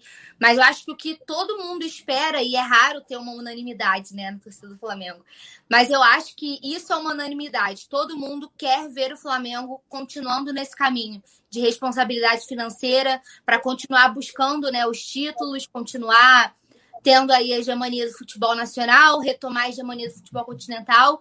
E não tem como fazer isso se a gente não tiver atrelado com a parte financeira, né? Tudo é tudo caminha muito junto. Então, principalmente ontem também, quando a gente falou da, da questão do departamento de marketing, que é uma coisa que a gente vem criticando, eu acho que tudo caminha junto tudo tem que estar muito alinhado para que o Flamengo possa ter êxito em todos os quesitos, em tudo que essa unanimidade da torcida de querer sempre o melhor para o clube. Então, acho que a gente tomou a decisão. É claro que vai ser doloroso se ele defender um Galo da vida, um Grêmio. Eu vou ficar pé da vida se ele jogar contra a gente, mas assim, vida que segue, sabe? Sou grata a ele pelos serviços prestados, mas Flamengo é maior que tudo e todos, né? A musiquinha já diz: os anos passam passam jogadores, dirigentes, fica do Flamengo e é isso que move a nossa vida. De resto, sou muito grata por tudo que ele fez aqui, pelo tempo que ele passou aqui, desejo sucesso para ele, desejo que ele seja um cara que tenha, é um cara que tem o meu respeito pelo que ele conquistou com o Flamengo, então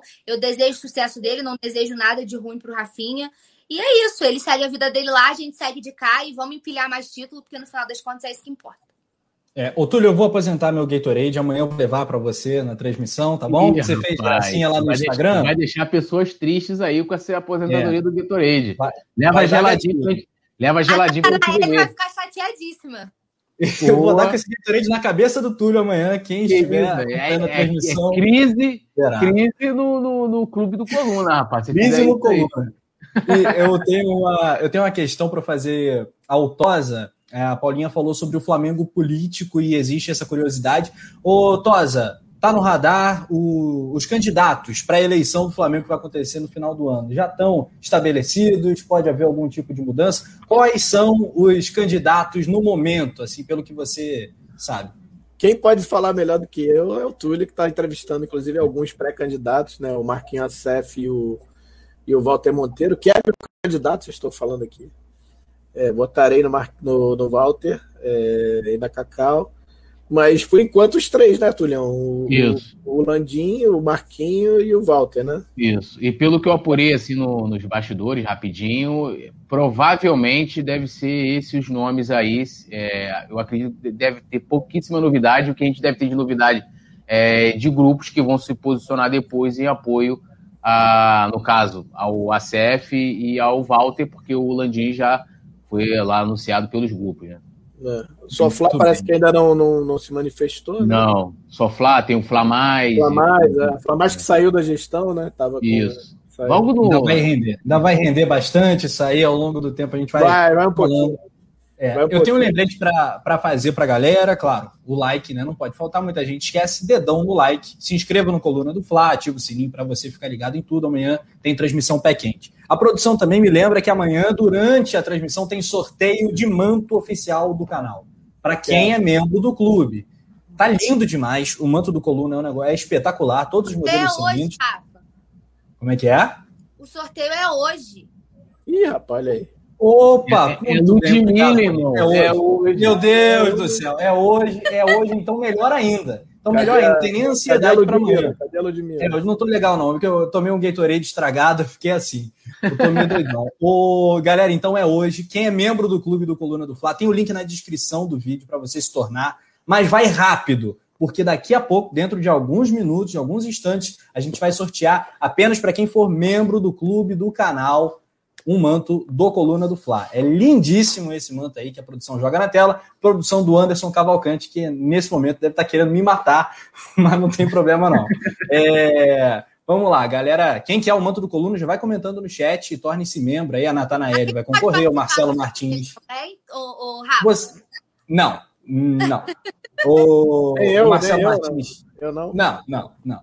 O Marcelo Martins também está concorrendo, Natanael Lima, Yuri Reis, todo mundo que está verdinho no chat, que tem a mensagem em destaque, está concorrendo. Você que quer concorrer também, torne-se membro acessando o link na descrição. Não, nem eu tenho esse manto, hein? Esse manto é lindo. Vou avisar para a rapaziada que é bonito pra caceta essa camisa aí. Eu também não Exato. tenho. A cobrança. É, né? Só os membros. Só os membros. Muito bem, professor. Obrigado. É, cai todo mundo. O, o Natanael Lima está comentando aqui, está falando que o Penido está mais perdido que o Michael tentando driblar. É verdade, pode ser. Aceito a crítica. O Urubu Rei está falando que o Rafa tá pior que o JP na fumaça. O João Granete, que tem aí é, vivido um drama sempre aí, com muita fumaça, né? Quando ele aparece no coluna do Um pouco esquisita a situação do JP. O Marcos Antônio tá interagindo tá com a gente. Ele tá morando em Petrópolis, tá? ele tá morando em Petrópolis, lá no Russo e tal. É neblina, é neblina, exato.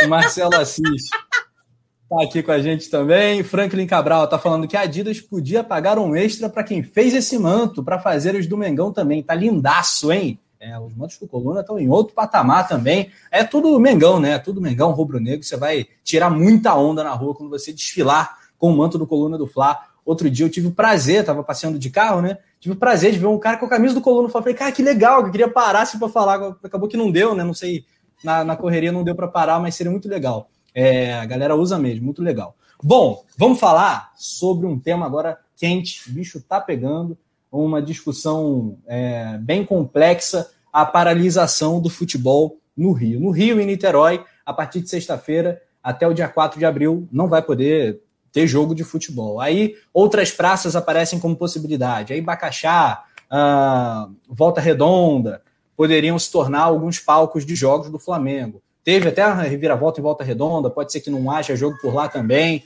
O Tulhão, você acha que o Flamengo vai ficar sem jogar durante esses 10 dias de paralisação no Rio de Janeiro? Ou você acha que o Flamengo vai conseguir, com, claro, com a ajuda da federação, remanejar os seus jogos e levar para outros lugares? É, eu acho que isso vai acontecer, né? Porque a proibição foi né, no município, então qualquer jogo em outro local do estado do Rio de Janeiro, é, o Flamengo pode jogar. Então, acho que jogos devem ser remanejados e tal. O problema, isso aí, né, até na nossa pauta também, vai ser o número de jogos aí e como que a, que a federação iria fazer, porque assim, não tem torcida, né? A minha opinião, eu acho que é, é, assim, não faz muito sentido o futebol é, ser paralisado em detrimento da, da, das escolhas que foram feitas e né, do que vai ficar fechado, do que vai ficar aberto, não, não faz sentido para mim. É, mas Flamengo, acho que nem Flamengo nem nenhum time vai sofrer, porque você vai pegar, vai tentar remanejar essas partidas para outro lugar. A gente até comentou isso aqui ontem, que o futebol provavelmente não, não iria sofrer. E até os times de São Paulo também, né? Que lá tá paralisado e, e estão vindo jogar é, em volta redonda também, que é uma opção do Flamengo. Então acho que o futebol vai continuar normal, não vai ter muito. Acho que o, o grande problema vai ser a logística, né? Porque uma coisa é você jogar no Maracanã, já tem toda aquela logística preparada e tal, e você tendo que se deslocar, de repente, até aí, né? Para Bacaxá, por exemplo, tem Macaé também, que tem um estádio que dá para ter jogos também. Então, isso possa interferir um pouco no planejamento, mas não vai mudar muito não no Campeonato Carioca acho que para ninguém. Tem Nova Iguaçu também, né, Túlio? Que que tem? É, Nova Iguaçu também. mais perto. É. Mesquita também, né? Tem um estádio do Mesquita. América, né? o Jolite Coutinho. É. Enfim, é. É, tem algumas possibilidades aí. É isso, né, Tosa? O Flamengo não vai parar de jogar. Queria sua opinião também sobre, é. sobre toda essa situação. O momento está dramaticíssimo, né? Mas é, com os protocolos e tal, nenhum jogador se manifestando, não tem. É, eu acho que a questão política tem pesado muito mais, né? É, que é, na verdade, na verdade, assim, eu acho que o futebol efetivamente não atrapalharia ou deixaria de atrapalhar. A questão é que a gente não tem onde, né? Vai jogar onde? Vai jogar. Se a gente pensou aqui, né? Tem Volta Redonda, tem Nova Iguaçu, tem Mesquita. É, que é mais? Tem Saquarema lá, que o estádio tá o gramado parece um ralacoco danado. Difícil, né? Acho difícil se a gente é, conseguir achar alguma coisa diferente do que já é. Assim, para o futebol acho que não muda muito. É, até porque não tem torcida, né? Então é, acho que é uma questão mais de, de, de se preocupar com o restante, né? Não, não tem muito para onde correr, eu acho. E, e, na boa, assim, se você pensar o que é uma semana parada, uma semana faria tanta diferença, talvez. É. Duas rodadas. Sim. A cavalo aí, bota ter, segunda e sexta, e quinta e, e segunda e, e, domingo, sei lá. Enfim, é, cara, dá, dá para fazer, daria para segurar tranquilamente uma semana, mas os caras parecem que não querem, então vamos ver. Tá todo mundo correndo, né? Impressionante. São Paulo desesperado. Enfim. Aqui, Paulinha. Estão falando que para Paulista é mais caro. Então, essa rivalidade Rio-São Paulo é um negócio que é inacreditável, né, cara? É, ué, tem que, tem que ser assim mesmo. É isso mesmo, Paulinha? Quer vir aqui? Pra Paulista assim. é mais caro, pô. Meu Deus. Ah, é, tem tanto rubro-negro paulista puto agora com a gente nesse momento, né? Mas essa, essa é uma brincadeira sadia, galera. Esse negócio do biscoito bolacha é uma brincadeira sadia, né? O que é importante, né, Paulo? A gente alertar é biscoito, sempre. Só deixando bem claro que é biscoito. É, não, bolacha, é biscoito. Bolacha tapa na cara. Pô, é. é que, nem, é que nem o ro, rolê, rolé. Rolê e rolé. Carioca fala rolé. Rolê em rolê São não. Paulo. Rolê não. Tá? Né? É, não é rolê, é rolé.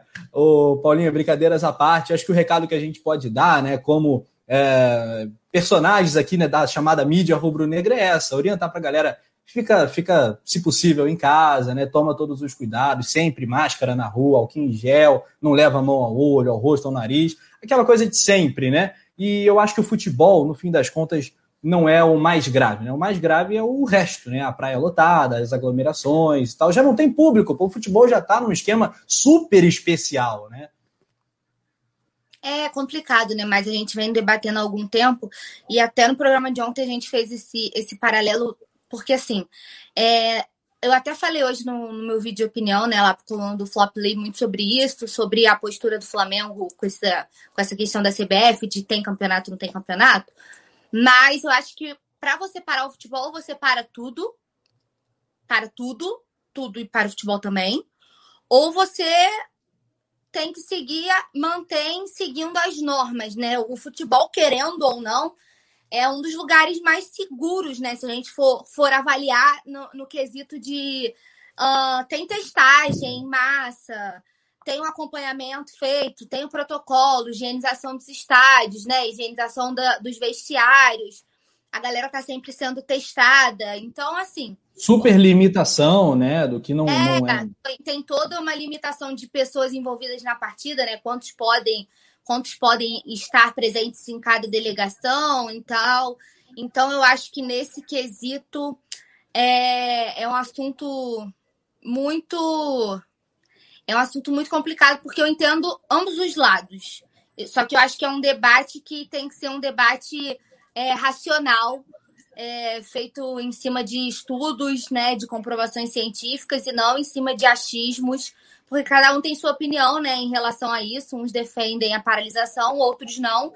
E eu acho que cada um com as suas argumentações para que a gente tenha um debate saudável, né? No entorno desse tema. Eu acho que a maior preocupação realmente é a questão dos estádios, né? Porque, por exemplo, Volta Redonda, que estava sendo cortado como principal, digamos assim, né? Só para a galera entender. Tá para receber também a Copa do Brasil, né? A Federação Paulista tá intervindo. Então, assim, o estádio vai começar a pegar um jogo atrás do outro. Será que a gente vai aguentar? A gente já vê que o gramado não é grandes coisas, né? Eu acho que esse vai ser o principal, o principal problema, remanejar todas as partidas de forma que ninguém fique sem jogar e que o, os gramados estejam em condições de receber jogos, né? Se a gente começar a forçar, vai chegar uma hora que o gramado, que já não é de muito boa qualidade, não vai aguentar, né? Não vai dar conta. E aí a gente não está falando só do futebol do Rio de Janeiro, né? A gente está trazendo o futebol paulista para cá também. Então, triplica, né, o número de jogos que podem ser disputados em cada um desses estádios, mas eu acredito que é, não deva ter muita, muita modificação, não. Não deve fugir muito dessas praças que já são conhecidas da galera. Eu acho que vai ficar mais por aí. E aí é, como o Túlio falou, é questão de logística, de adaptação, né? A gente estava até vendo aqui eu acho que em Volta Redonda, se eu não me engano, deixa eu só confirmar aqui para não falar besteira. Ah, não, em Bacaxá, que é onde está previsto para acontecer o jogo do Flamengo, deve receber jogo um dia antes, né? Então, assim, é, é só essa questão de Corinthians e Retrô da Paraíba no dia 26 e Boa Vista Flamengo no dia 27, tá? Lá no colunofla.com, quem quiser ver mais detalhes.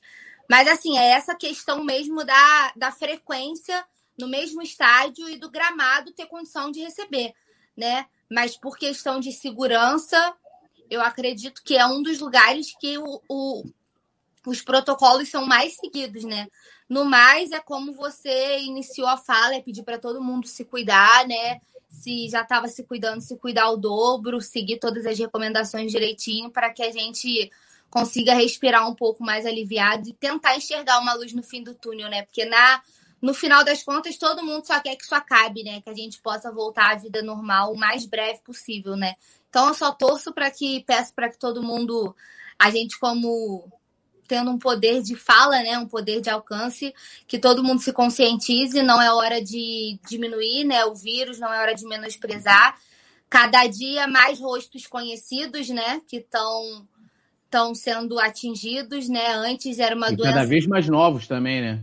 Né? Antes, assim, era uma coisa muito. Ah, era só idoso, era só grupo de risco, e agora a gente está vendo que não tem essa, né? Os, ro os rostos estão ficando cada vez mais conhecidos, então eu queria pedir ao pessoal para realmente ter consciência, pedir pro para a gente tentar acelerar essa vacinação aí, que já estou pronta, meus braços estão aqui, ó, esperando esse momento dessa vacinação chegar e vamos, vamos levando a vida do jeito que dá para a gente, se Deus quiser, num futuro breve, poder comemorar o fim dessa, dessa pandemia. Tá todo mundo se abraçando, marcar nossa confraria, marcar o encontro com o pessoal do Clube dos Membros, querer vontade de abraçar as pessoas, né? Poder falar com as pessoas, estar perto. Ah, esse calor humano brasileiro, né? Eu acho que a gente sente muita falta. O brasileiro é um povo que tem muito calor humano, né? A gente tem muito essa coisa de estar tá junto, de mostrar é, sentimento, né? Uma coisa que você não vê muito se você for para fora do Brasil, né? Não tem esse calor. Então, acho que isso é uma coisa que a gente mais sente falta. Então, que a gente supere tudo isso logo, mas tenham consciência, né? Não é, não é momento de fazer piada com vírus, não é hora de brincar, é hora de se cuidar. É, Rafa, posso fazer um comentário rapidinho? Eu acho que essa, essa questão toda, hoje eu até vi um vídeo que, que vazou, né, do, do Caboclo, que a gente olhando como sociedade, o pessoal fala muito, né, muito mais que futebol, que ultrapassa e tal, a gente vê como que muitos setores, isso inclui o futebol, são egoístas, porque é, por mais que eu discorde de como está sendo feita essa paralisação, que eu acho que não faz sentido nenhum e por diversos aspectos, é, a gente vê que ninguém quer perder. O setor tal briga ali, é um corporativismo danado, é o futebol do outro lado, que assim, por mais que o futebol a gente sabe que há um controle, tem casos, a gente vê que os jogadores não se cuidam. Gabigol foi um exemplo disso, né? Deu lá a escapadinha dele, teve outros casos também.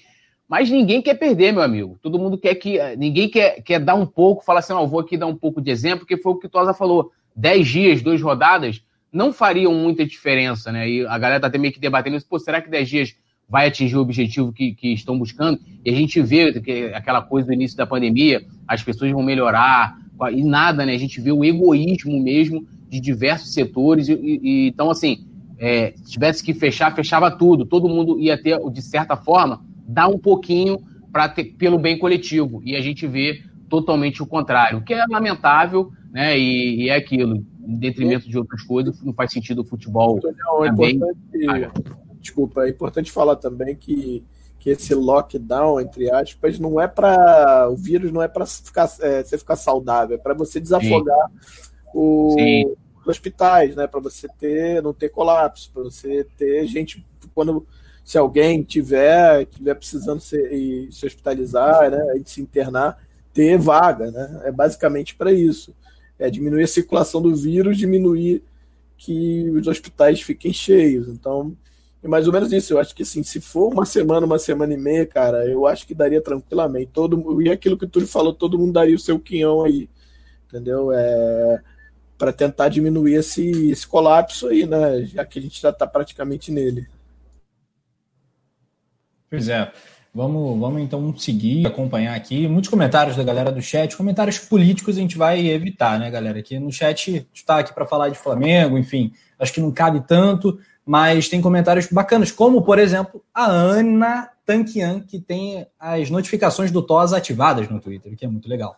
Chama muita atenção. Eu também tenho, né? A Paulinha Matos falou sobre a confraria do Coluna do Fla, bateu um gatilho assim do tamanho do Flamengo, né, bicho? Porque o que é a confraria, galera? Pô, o que é a confraria? Confraria é um evento que o Coluna do Fla faz todo ano na Gávea, na sede do Mengão. O Tosa vai, Túlio, Paulo, timaço todo, vários convidados, membros, inscritos e tal. Te reúne uma galera e é incrível, foi muito ruim em 2020 não ter confraria, pouquíssima esperança de ter em 2021, se tiver ótimo, né, mas é muito improvável, mas é isso. Seguindo em frente aqui, galera, já já os palpites, lembrando que tem o sorteio também, sorteio de manto do Coluna do Fla. Produção, joga na tela de novo que a galera não tá levando muita fé não.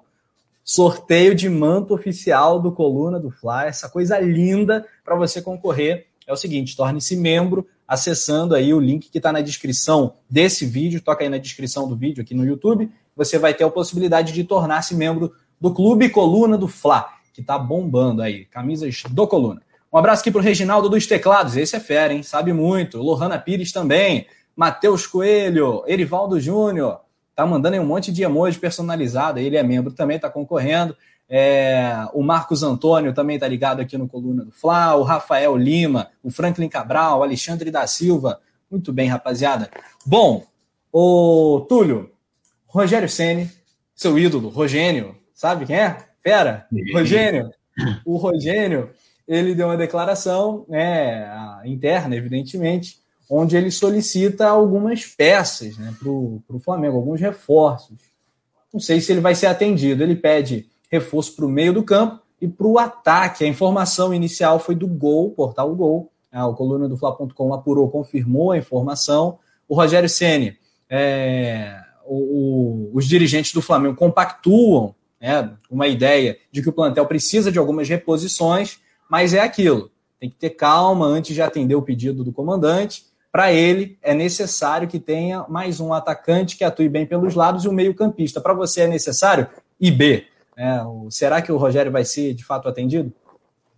Olha, eu vou muito num comentário que a Mari ela, ela deu no início aqui, logo quando a gente começou aqui, iniciou o resenha. Que ela falou que, cara, assim, eu, eu concordo muito. Eu acho que, não, sinceramente, não tem necessidade. Ele se fala muito que ele quer um, um, um volante polivalente, um cara que jogue né, na, na, frente. Que... A gente tem Diego, a gente tem Thiago Maia, o próprio PP, né? O PP tem jogado de volante, tem jogado como meia. Né? Pelos lados, nós temos um jogador que, antes da gente pensar em contratar, a gente precisa tentar recuperar, que é o Michael. Né? Então, é, e a Mari comenta isso, pô, tá na hora do, do Rogério Senna, assim como o Jesus recuperou, é, não quero comparar um treinador com o outro, mas o Jesus recuperou o Arão, né? O Arão era um jogador que eu coloquei na barca mil vezes, acredito que uma galera também. E o cara conseguiu recuperar o Arão, que não só joga como volante e também joga como zagueiro, também joga apoiando o ataque também, é um, é um jogador polivalente. E ele tem que tentar recuperar o Michael. E acho que só contratações virão, e aí eu tô falando contratações de qualidade. Se for para esperar ah, uma oportunidade de mercado, quem seria essa oportunidade de mercado? Vai acrescentar a qualidade do nosso elenco? Aí a gente entra naquela de da reposição, né? Da qualidade da reposição, que a gente tem jogadores caros, Léo Pereira, é, próprio Vitinho, o próprio Michael, que são jogadores contestados. Vai, aí você vai contratar barato para você continuar tendo jogadores contestados para atender o técnico?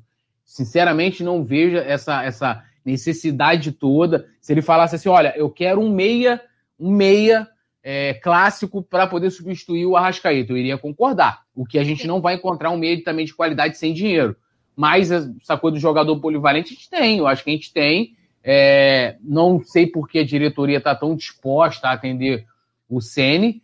O, o, o, Rafinha, vamos considerar que o Rafinha falava que né, abriria a mão de receber o salário somente em 2022, e mesmo assim o Flamengo não quis fechar com ele, porque no final o bolo seria milionário. Então, assim, qual a qualidade e até onde é, o Flamengo tem, até onde vai o poder de investimento do Flamengo? Se for para trazer jogador para compor elenco para essas posições, sinceramente, assim, eu acho que não tem necessidade. Eu acho que a gente já tem jogadores ali, é, principalmente na volância. A gente começou falando do próprio João Gomes, né? Então, assim, né? Então, assim, a gente tem vários jogadores que podem suprir essa necessidade. Pelos lados, beleza. Ah, se, a gente tivesse dinheiro, de repente, para investir, para ter mais uma opção de qualidade, considerando que você possa negociar o Michael, aí eu até falaria, pô, beleza, mas olhando a nossa situação financeira, eu acho difícil. Eu acho que só chegaria alguém se alguém fosse vendido. Aí eu discordo do meu querido Rogênio. Rogênio, tá Rogênio que vamos lembrar, último, a última atuação do Rogênio foi ser, né? É, é octa campeão brasileiro. Então, continua Rogênio. A gente vai Fala aí, Tosa. Fala aí, Tosa. O Túlio, o Túlio, ele se emociona muito quando ele fala do Rogênio. Ah, eu vou muito. lembrar do título e tal, aquela tá coisa certo. toda. Porque eu enfiei muita porrada no Rogênio, cabe lembrar. Então, no momento de exaltar, a gente exalta, pra galera não ficar falando aqui, pô, o cara só bate. Então, a gente exalta também o Rogênio. É, sobre, o que, sobre, sobre essa, esse tema, eu concordo muito com tudo. Eu acho que se for para trazer, se for para trazer é, jogador para compor, não faz sentido. A base está aí, inclusive, para isso. A gente sabe que dessas posições que, que o Rogério quer, principalmente meia, aquele meia volante, né? Você tem o PP que faz meia volante tranquilamente, pode jogar um pouco mais à frente, um pouco mais atrás. Tem o João Gomes que é mais defensivo, o próprio Hugo Moura, né?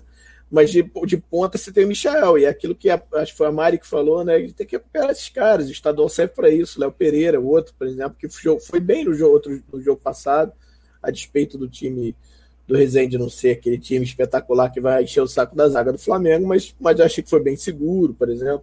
Agora, se, é, achar jogador no mercado que está free agent, né, que está sem contrato ou, ou para o empréstimo, ou você de repente fazer uma troca, de repente empréstimo aí, ó, vou te emprestar o Vitinho, você me passa o Patrick, né? Por exemplo, por um ano. Pode ser, pode ser. Aí você consegue até, mas assim, é mais difícil, sabe? Assim, investir, grana para investir, botar dinheiro para contratação, o Flamengo não vai botar, isso é, está muito claro, tá? A gente precisa fazer 90 milhões até julho, né, Túlio? O Túlio pode me corrigir se eu estiver errado, em venda de jogadores. Eu acho que a gente não conseguiu nem, nem 30% disso ainda, né? Eu acho. Vendeu, talvez. Nem vendeu ninguém, na verdade. É, né? eu acho que chegou, a gente até fez uma matéria sobre isso, acho que chegou em torno de 50 e poucos milhões. É, já. Mas, é, mas isso projetado, né? Porque o Natan não foi vendido efetivamente, é, tá emprestado, é, e, o, é. e, o, e, o, e o Tuller também não, não tem. Não tem não, é diferente, porque o Tuller, é, o clube precisa querer comprar ele no final do, do, é, é, do empréstimo, né? No caso, o Natan tá condicionado, né? O gatilho lá. Se jogar tantos jogos, aí ele vai ser vendido. Tanto que o Flamengo parece que vai pedir até um empréstimo no valor do Natan, enfim, tem toda uma, uma coisa parecida aí para tentar adiantar isso. Então, assim, é, é, não vai colocar. Então, como é que vai ser? Ou vai ser por empréstimo, ou vai ser jogador livre no mercado. Tem, consegue achar jogador de qualidade nesse. Consegue? Até consegue. Se a gente pegou o Isla aí, que foi assim, né? Mas é mais difícil. Mas é mais difícil. Tem que, tem que garimpar para cachorro, assim, não é fácil, sabe? Consegue até consegue, mas precisa garimpar bastante. E eu acho que o Flamengo vai. brasileiro tá difícil, né? É, não, cara, é, é difícil, principalmente nessas posições aí, você não vai achar. Normalmente essa galera aqui do mercado brasileiro que, que se destaca nessas posições aí, tá, tá tudo titular de seus times, dificilmente vai sair com um contrato pesado. De repente na América do Sul aí, procurar numa Argentina da vida, ou no Paraguai da vida, ou no Uruguai da vida, no Chile, Colômbia. Mas tudo isso, no final das contas, vira, vira meio que aposta, né? Então, tem que ver se vale a pena esse esforço, sabe? Entender se a gente não tem no, no elenco e se, se for necess, se é necessário para agora, agora logo. De repente, talvez não, de repente mais na frente. Enfim, vamos ver. Agora, isso é do mercado da Argentina, Tosa. Isso aí é importante do Flamengo olhar com bastante carinho. A gente fala pouco disso. A Argentina, os clubes estão quebrados, a economia da Argentina está em frangalhos, então é, é, é um celeiro de craques, né? Não custa o Flamengo observar o mercado. É, olhar, olhar os times até um pouco menos, menos, menos visados. Tem o Defensa e Justiça, que foi campeão da Sul-Americana, de repente, que é até com o Crespo, se não me engano. Tem outros times um pouco que tem menos visibilidade que vai, você vai, você cava um pouquinho acha um cara ou outro. Por exemplo, o De La Cruz, se eu não me engano, no meio do ano vai estar free agent, por exemplo, do River. Mas, deve, mas tem mercado, né? Mais difícil. Não, e aí tem luvas também, porque mesmo que você é. não pague né, o, o, o, direito econômico do jogador, aí tem a luva, aí aquilo acaba virando uma, é verdade. uma novela. É verdade. não, aqui, ó, tô falando aqui, aqui, ó. O Urubu Rei falou: seguindo a sua lógica, Túlio, de exaltar o técnico quando vai bem, a Paula tem que exaltar então o Mauricinho. Falaram aí, não sei de ah, Paulinha Mauricete, né, cara? Ah, é. Nossa. Mauricinho na testa. 100% Mauricinho, né? O Túlio falou de luvas, vai tomar Gatoradeizada amanhã, já prometi, vai tomar. Não, não, pode mais, não pode nenhuma referência a Rafinha mais, tá? Fica no passado, fica na lembrança. É, comentários aqui antes da gente passar a bola para Paulinha, evidentemente. É, o Douglas Santos está falando que amanhã tem gol de cria para cima deles. E gol do Muniz. Será? É, acho que o Pedro vai começar a titular, mas pode ter aí gol do Munigol. Paulinha, sobre o mercado aí, essas, esses pedidos do Rogério Senna, um meio-campista, um jogador de lado de campo. O que, que você acha que o Mengão pode. Como o Mengão deve trabalhar? Acho que os meninos resumiram muito bem. É, o Flamengo, a gente precisa, acho que a, a, torcida também precisa ter essa ciência de que o Flamengo não vai investir, não vai, não tem também como investir, né? Não, não vai fazer loucura. Isso ficou bem nítido com, o negócio, com a questão do Rafinha. Então, acho que quem ainda não tinha é, caído na real caiu agora, né? Agora ou nunca. Então, não, tinha, não tem como mais adiar isso. É, tô muito com o Túlio na questão do uh, se fosse um reserva para o Arrascaeta, que a gente não tem, né? É, se fosse um meia para é, suprir o Arrascaeta. Volância não vejo necessidade nenhuma. A gente é uma penca, né? Inclusive, todos esses que vocês já falaram. Tem o Daniel Cabral também, que eu sempre falo dele aqui, que tem que ser mais observado com mais carinho, né? Um menino que tem muita bola, claro que tem que se evoluir, tem que evoluir, tem que ter mais oportunidades, precisa ter rodagem, é óbvio é, mas é um futuro muito promissor, né? Para isso que a base serve, justamente para a gente revelar esse tipo de, de atleta. É, e que a questão de ou a gente recupera o Michael ou a gente negocia o Michael. O que não dá é para trazer mais um, que vai ser mais um peso na folha salarial, e continuar com o Michael e com o Vitinho, sem terem oportunidades, né? Sem jogarem, é, sem darem retorno, digamos assim, porque o Vitinho não posso falar que ele não tem oportunidade, o que ele mais teve com o Senna foi oportunidade, né? Não faltou chance de jogar. É, então, esperar o futebol do Michael ou vamos negociar e aí trazer outra. Aí, beleza. Agora, se não houver negociação, eu acho que é fora de cogitação e eu acho que o Ceni tem que ter. Ele pode ter as pretensões dele, eu acho válido. É, isso mostra que ele está, talvez, é, realmente focado em conseguir né, mais conquistas com o Flamengo, mas eu acho que ele precisa ter noção do que está acontecendo, né? Noção das condições fi financeiras do clube, das condições financeiras do país, né? De como tudo está se desenrolando e não sair pedindo jogador assim adoidado, né? Eu acho que tem que ter um pouquinho de bom senso de entender também é, que as coisas não estão como a gente gostaria, né? Não estão perto de estar como a gente gostaria. Precisa ser é um momento muito delicado, precisa ser muito maleável, né? Tem que ter muito cuidado é, e é claro que toda contratação é uma aposta, a gente sempre fala isso aqui, mas principalmente num momento de crise, e aí eu não digo crise financeira do Flamengo, né? Sempre bom deixar isso claro, mas de crise financeira no país, né? é, é muito. A gente tem que ter o dobro de cuidado, né? Quando a gente vai fazer uma aposta, uma contratação e trazer alguém. Então, acho que a gente tem que, tem que correr com o que a gente tem. E aí, a oportunidade aparecendo, é claro, o Flamengo vai continuar, como é praxe, observando o mercado, a oportunidade aparecendo, eu acho super válido, né? Creio que a gente tem que continuar vendo, sim, e sempre buscando novas peças, mas não é necessidade agora, né? Então, acho que ou negocia e traz um reforço, né, para suprir a saída, ou vai com o que tem, recupera os jogadores que estão à disposição. E para volante, esquece, tem muito. E, e. Pra É, eu acho que em algum, em algum, momento da temporada o Flamengo vai conseguir atender esses pedidos, algum, uma peça ou outra o Flamengo vai acabar contratando. É, as oportunidades de mercado elas surgem, né? Como foi o caso do Isla, o Tosa lembrou muito bem, não estava no radar do Flamengo a priori e acabou. É, ainda não dá para dizer que a contratação foi um sucesso, né? Mas é, todo mundo gostou muito quando. Não, mas rendeu fruto, é, né, cara? Eu acho que a galera é muito é. injusta às vezes. Tipo assim, por exemplo, o Vitinho. O Vitinho, de certa forma, ele contribuiu com, com o que a gente né, viveu de 2019 para cá. E assim o Isla, como ele contribuiu. Ele não terminou bem a temporada, assim como o Rogério Ceni também. Vocês sabem que eu sempre fui, muito, fui contra até a vinda dele, mas dizer assim, ah, pô, o cara não contribuiu para o título eu acho que talvez o Rogério Ceni vai ficar, claro, se ele né, melhorar o trabalho, for, tiver mais sucesso, ganhar mais títulos, isso pode mudar. Mas o Rogério Ceni talvez possa ficar para a história do Flamengo, assim como o Carlos Alberto Torres, que também foi um técnico campeão brasileiro pelo Flamengo, ninguém lembra, acho que foi em 83, e poucas pessoas têm memória porque o Carlos Alberto Torres tem ligação é, com outras equipes, né? Então, e com aquela seleção brasileira, o Tri e tal, mas de repente o Rogério pode ficar marcado assim na história, mas contribuiu, pô. É o Isla também. Claro, não, e o Isla, como nome, jogou muito. O Isla no primeiro tempo. Gente, ele jogou, jogou muita bola. É porque o pessoal se. Ape... É. é, acho que é natural, porque os erros eles acabam sempre falando muito mais alto, né? Do a galera pega mais os erros, né? Na verdade. Os né? erros eles têm maior, maior visibilidade, né? Não tem como. Então acaba que isso pesa mais, né? Na hora de se botar na balança. Mas o Isla chegou muito bem né? É, eu lembro que a gente até zoava logo assim que ele chegou, os primeiros jogos, assim, voando, né? Parece que não sentiu, né? Aí a galera falava: quem precisa do Rafinha e tal, substituto à altura. No começo a gente elogiou pra caramba. Eu acho não, que. Eu todo... falava até assim: ó, Isla é melhor, melhor que Rafinha. Eu que tava me matar. Hoje não dá pra fazer isso, não. É, a gente torce pro Isla, ele vai acabar recuperando o futebol dele, que ele tem bola para isso. É, alguns lembretes e alguns alus. O Ângelo Maria Clara ele está acompanhando a gente direto de Massapê, no Ceará, pedindo um abraço, um abração aí para você, tudo de bom. É, saudar toda a galera, lembrando que os membros vão concorrer a um manto oficial do Coluna e, claro, cadê? Peraí. Deixe o seu like!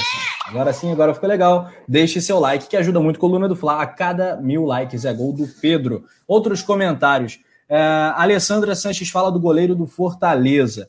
A Cláudia Souza está falando que o Mengão vai esculachar o Botafogo. O Rafael Lima tá falando: aposto todas as minhas fichas na Paula Matos no marketing do Flamengo. Que isso, hein? Mas aí a Já gente pensou? vai perder a Paula, né? Pô, mas aí é, não pode desfalcar o time do Coluna, né? Aí não dá. Aí não... Mas se for pro Mengão, pode, né? Aí o Coluna do Fla vai ter que abrir uma exceção aí, Paulinho, no marketing do Fla, já pensou? Tem, tem é, que pagar a rescisão, né? Tem que pagar a rescisão. Vão ter que conversar aí, botar a equipe do Coluna para negociar isso. E tem negócio, negócio de luvas, né, Paulinho? Negócio de luvas também, né? Tem a multa, tem luva. O jogador é cara. Não, é, não vai ser fácil, Mengão. Um abraço para o Paulo Matos também, charada Paula. O José Rodrigues e Yuri Rei.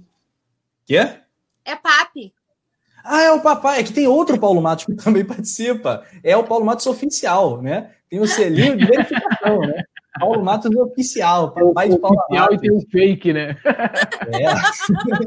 reverência, reverência ao papai de Paula Matos. Um abração para toda a família. É, a galera tá chegando junto no like, tá muito legal, muito bacana. Produção, já tem como a gente jogar na tela a arte dos palpites? Porque a galera se agita no momento dos palpites, né? Flamengo e Botafogo. Na verdade, é Botafogo e Flamengo, jogando Engenhão. A bola rola às 9h35 com transmissão do Coluna do Fla. A Cláudia Souza está também aqui interagindo com a gente. Professor técnico de futebol, Adriano Silva, olha só. Fera Braba, direto de Goiânia. Um alô aí para você. Lembrando que, lembrando que é, temos também é, o aniversário de Florianópolis hoje, e eu quero mandar um abraço para toda a galera de Floripa, que é uma das cidades mais bonitas do mundo, não é só do Brasil, não é do mundo, a Ilha da Magia, né?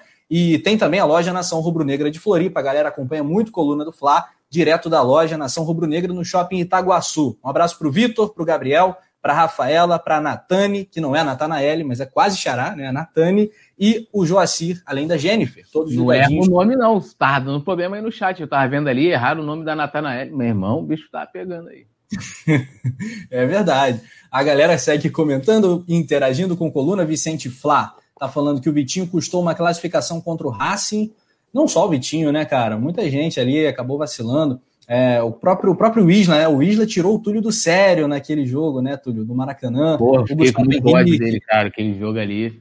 É, tem jogo que a gente tem que é. segurar a emoção, assim, porque, porra, irmão, aí eu, fiquei com, eu terminei aquele jogo com muito ódio. Que se eu tivesse perto do Gustavo Henrique, eu matava ele. Mas já passou, já foi, né? Já, já passamos coisas piores aí. Vambora. Você é verdade. Isso aí me dá gatilho, gatilhos emocionais. Eu, pô, ó, fiquei mal. Muito bem. Tosa, amanhã é o quinto jogo do Flamengo na temporada 2021. Quero saber a sua expectativa real. Assim, você acha que o Flamengo consegue? Eu não vou dizer repetir 2019, porque isso é até viagem, né? É uma temporada que vai continuar sendo mais uma temporada típica, a gente não vai ter provavelmente público tão cedo. Mas você acha que o Flamengo tem que abrir todas as frentes, jogar com a, da mesma forma, com o mesmo empenho e com os mesmos jogadores as três competições principais? Você acha que o Flamengo deve priorizar uma ou outra? Você acha que o Flamengo já começa a temporada favoritaço para o Brasileirão? Tua expectativa aí para a temporada do Flá? Cara, eu, eu acho que sim. O brasileiro, sim. É, atual campeão, né? Atual bicampeão vai, vai defender o seu título. Libertadores, eu acho que a gente ainda, apesar do título de 2019, eu acho que a gente ainda precisa de, de mais força para passar aí mais longe, um pouco mais vezes, mais quarta de final, mais de repente semifinal. É, e, como, e como o nosso elenco esse ano vai ser mais enxuto por conta de tudo que a gente já sabe aí, eu acho que fica difícil você jogar todas as competições do mesmo jeito, você acaba não ganhando nenhuma, né? Então, que eu entendo aí, cara, é, eu acho que, cara, é, estadual, se pudesse, jogava com esse time, esse time mistão aí, que vai jogar amanhã, que eu acho que. Eu já posso dar meu, meu, meu palpite? Ou ainda não? Posso? Cara, eu acho que vai ser 4x0 Flamengo, é, fora o baile. Acho que se jogar como jogou contra o Rezende, por exemplo, vai ser sacolete. Gol de é, quem? Cara, difícil, hein? Acho que Três do Túlio. Túlio não, o Túlio tá aqui. Três do Túlio? Três do Pedro. Túlio. Três do Pedro. Sei lá porque eu pensei em Túlio, cara. Talvez eu tô pensando. Três do Túlio e um da Paula. É, é, três do Pedro e um do, do Muniz. Munigol. Ih, rapaz, tem gol do Munigol. Paulinha Matos, estou sentindo saudade das suas plaquinhas. Não sei por que, que as plaquinhas não estão mais participando aqui do que aconteceu com as plaquinhas. E aí você já emenda o seu placar.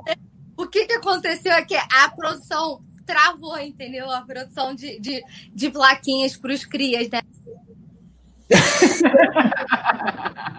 Você vê o que é a democracia, né? Você poder falar o que pensa, né? Coisa linda. Coisa não linda. Nada, não sei de nada. Realmente, a Paula Matos né, ser, ser, ser, as plaquinhas aí, poderia. Já temos já muito gol. É, hoje, eu tô, né, hoje eu tô imunizada. Já pode fazer, já, já tem eu, ideias aí. Eu, depois do último jogo, fiquei 100% imunizada, mas como você pediu plaquinha, não tem para os crias, mas vai ter a, a, a plaquinha que sempre tá aqui, pô. Vou levantar quando chegar minha, meu momento, a plaquinha vai ser levantada. Pode ficar tranquilo que ela já tá aqui nos conformes. Paulinha, chegou o seu momento, esse é seu momento, vamos lá. Placar para Botafogo e Flamengo. Rapaz! Placar, deixa eu pensar. O jogo é no, no Newton Santos. Pô, eu queria um clean sheet amanhã, hein? Vou pegar, vou pegar. Isso é uma ah. frase incomum, né? Eu queria um clean sheet, cara. Eu vou pegar os é, é, é, queria um clean sheet, 0 a 0 não, para. Double clean sheet. Né? Double clean Bate sheet. na madeira três vezes. Velho, eu sou muito ruim no placar, pelo amor de Deus. Uh... 3 a 0 Flamengo. Dois do Pedro e um do Munigol, porque depois do último jogo eu tô completamente imunizada. Queria estar imunizada. Porém, no momento, só imunizada mesmo já tá servindo. Ô, Túlio, o Ângelo tá botando aqui 4 a 0 Flamengo no Bota, repetindo, né, aquele placar das quartas da Copa do Brasil 2013. O Vicente Flá tá falando que você é pifador, é brocador, né, e vai fazer gol amanhã. Agora, a gente quer saber o seu placar. Eu vou colocar um 2 a 0 2 a 0 Flamengo. É... Pedro, Pedro e Munigol. Pedro e Munigol. Tá bom, 2 a 0 pá, tranquilidade. É que é o clean sheet no, no placar. Aí agrada o Rafa. Amanhã o Rafa vai falar clean sheet e ele vai falar Newton Santos 500 vezes. falar engenhão para deixar eles com raiva, que nunca vi isso, cara. É a mesma coisa que a gente ficasse com raiva e chamar o Maracanã de Maracanã. Beleza, o nome, pô, Newton Santos, foi um grande jogador e tal, nome oficial. Os caras ficam pistola se chama o estádio com o nome popular. É Engenhão. Engenhão. Fala amanhã, Rafa. Porque, Engenhão. É porque, porque o nome do estádio é João Avelange, não é isso? Estádio João é, era o nome oficial, mas. Era o nome, mas depois mudou, né? Mas depois mudou. É, mudou várias vezes. Já foi Estádio Rio, né? É, foi Estádio Rio, já foi João Avelange, já foi Estádio Olímpico do Rio de Janeiro, nas Olimpíadas, né? Esse era o nome que aparecia. É. Enfim, foi tudo. Mas é engenhão, né? Popular é engenhão mesmo. É, pra mim, o ruim, é, o ruim de ficar por último é isso, né? Que agora eu sou obrigado a copiar um dos meus colegas. É, e eu me coloquei nessa situação, olha que M. Eu vou. Quem que eu vou copiar? Eu vou copiar. Eu vou copiar Paula Matos aqui. 3 a 0 Mengão. É, mas vai, hat-trick do Pedro. Não basta um clean sheet, tem que ter um hat-trick também. 3 do Pedro. Ah, muito bem.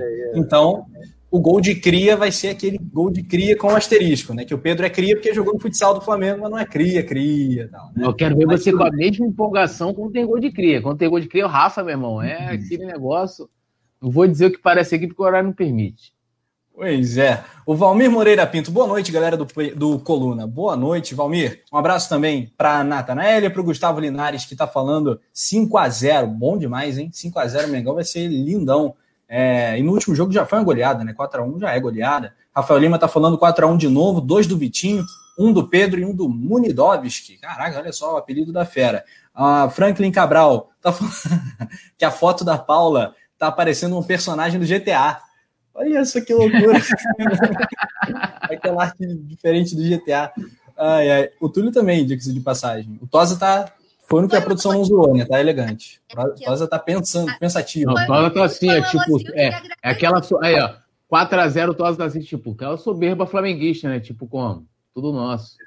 Exatamente. Ô, Tosa, como é que a galera faz para acompanhar aí o, o, seu canal? Quais são as novidades que estão vindo lá na Tosa Can? Legal, obrigado aí pelo espaço. Cara, a gente voltou com, com o programa é, e com os vídeos diários, né? O Pablo tem gravado os vídeos diários. Eu não vou fazer mais porque os vídeos diários eu sou muito feio e, e acho que manda mal. Acho que manda mal. Ele fazer, hein? Não, o Pablo é bonito, o Pablo fica bonito nos vídeos. Lá deixa ele fazer, que ele manda bem pra caramba. E. Peraí, momento, momento autoestima. Galera do chat, você acha o Tosa não. feio ou bonito? Tenho certeza feio. que a galera vai falar que é bonito. Tenho certeza. Feio, mas tudo bem, eu agradeço, agradeço a forçação. Mas é.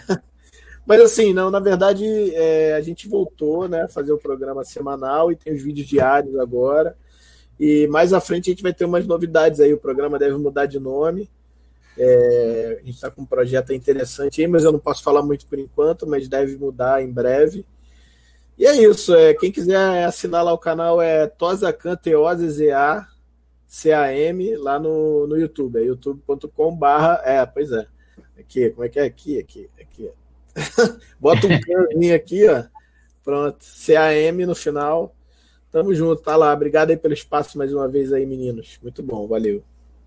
Maravilhoso. André Tosini, o Tosa, né? Uma Obrigado. lenda, né? Para ah, todo que mundo que acompanha o Mengão na internet. O homem no Twitter é uma, é uma usina de informações do Flamengo e opinião também. Manda muito bem. Grande Tosa.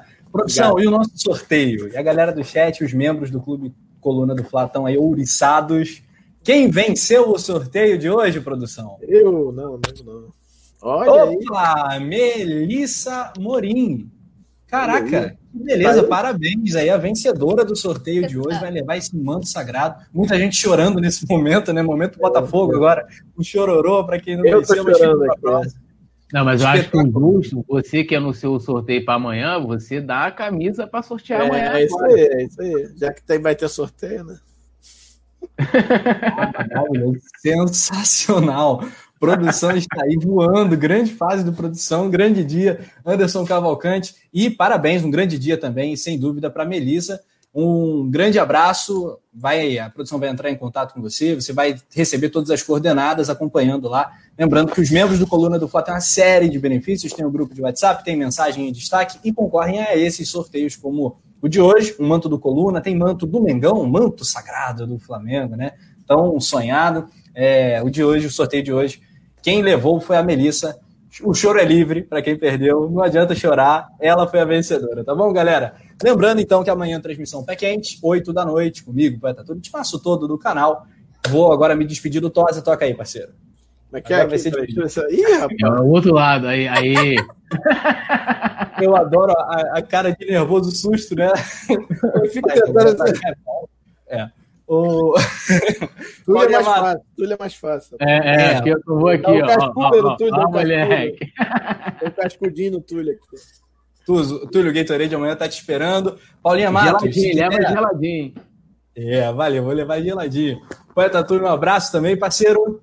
Um abraço, Rafa, Tosa, Paulinha. Só lembrando que temos que parabenizar hoje aniversário do querido Nazário, rapaz. Parabéns Ih, aí para o nosso querido. Eu deixei, a galera estava colocando lá no grupo. Nazário, não, pô, vou parabenizar o Nazário aqui. Tamo junto, Nazar. Amanhã ele está com a gente. E amanhã ele está com a gente, inclusive. Então, pô, sensacional. O Nazário manda bem demais, parceiro, um cara para cima, sempre de humor é elevado, sabe demais de Mengão. Tamo junto, meu amigo. Felicidade e saúde. E pra galera também que nos acompanhou hoje, a galera também tá é bolada, querendo saber quem é a Melissa. Já estão querendo pegar a Melissa aí, ó. De, é, de pancada mesmo, porque ah, ganhou. Não, de pancada porque ganhou o sorteio. Né? E amanhã a gente está de volta aí. A produção também, boa noite, a produção do Anderson Cavalcante. E simbora, tudo nosso, nada dele. Pois segue o Nazário hoje na, na sua festa, né? Ele tá assim nesse momento. Ih, rapaz. tá cantando, tá cantando? Parabéns ao nosso Nazário, tá lá no karaokê uma festança lá na casa, dentro de casa, né? É, sensacional, um beijo carinhoso pro grande NASA, o fenômeno do Coluna. É Paulinha, a galera tá pedindo para você cantar pra gente fechar hoje no Alto Astral. Todo dia, não tem jeito, virou tradição. Eu vou embora e você vai fechar a conta pra gente. é isso. Agora a gente, tá em, a gente tá em rodízio. A gente tá em rodízio. Hoje é dia de um de vocês. Queria mandar um beijo especial pro NASA. Parabéns, muitas felicidades. Tosa, obrigada pela parceria. Obrigada por ter Valeu, aceitado. Né? Foi uma honra dividir a mesa com você. Queria agradecer ao pessoal Paulinha. do chat pela, pela audiência, a produção voando como sempre. Me botou grande para eu cantar, eu não sei mais o que cantar. Os meninos foram embora, então eu vou me despedir de vocês. Canta faraó! faraó, faraó. Sem dança eu não canto. Vambora, vambora. É, aqui, ó. Ai, meu Deus, aí, ó, o manto. Eu vou embora, produção. Beijo. Olha isso aí, cara. Meu Deus do céu. Ai, Cara... Eu te amo.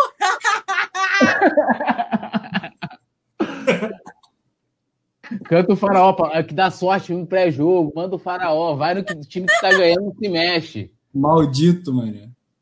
Não é possível. Ó, tô falando que hoje, hoje é aniversário do Thiago Maia também, Paulo. Então canta em homenagem ao Thiago Maia. Pô, mas o que, que você quer que eu cante pro Thiago Maia, gente? Manda o faraó, né? Porque, né? Faraó. Faraó, Oi. então vocês dão.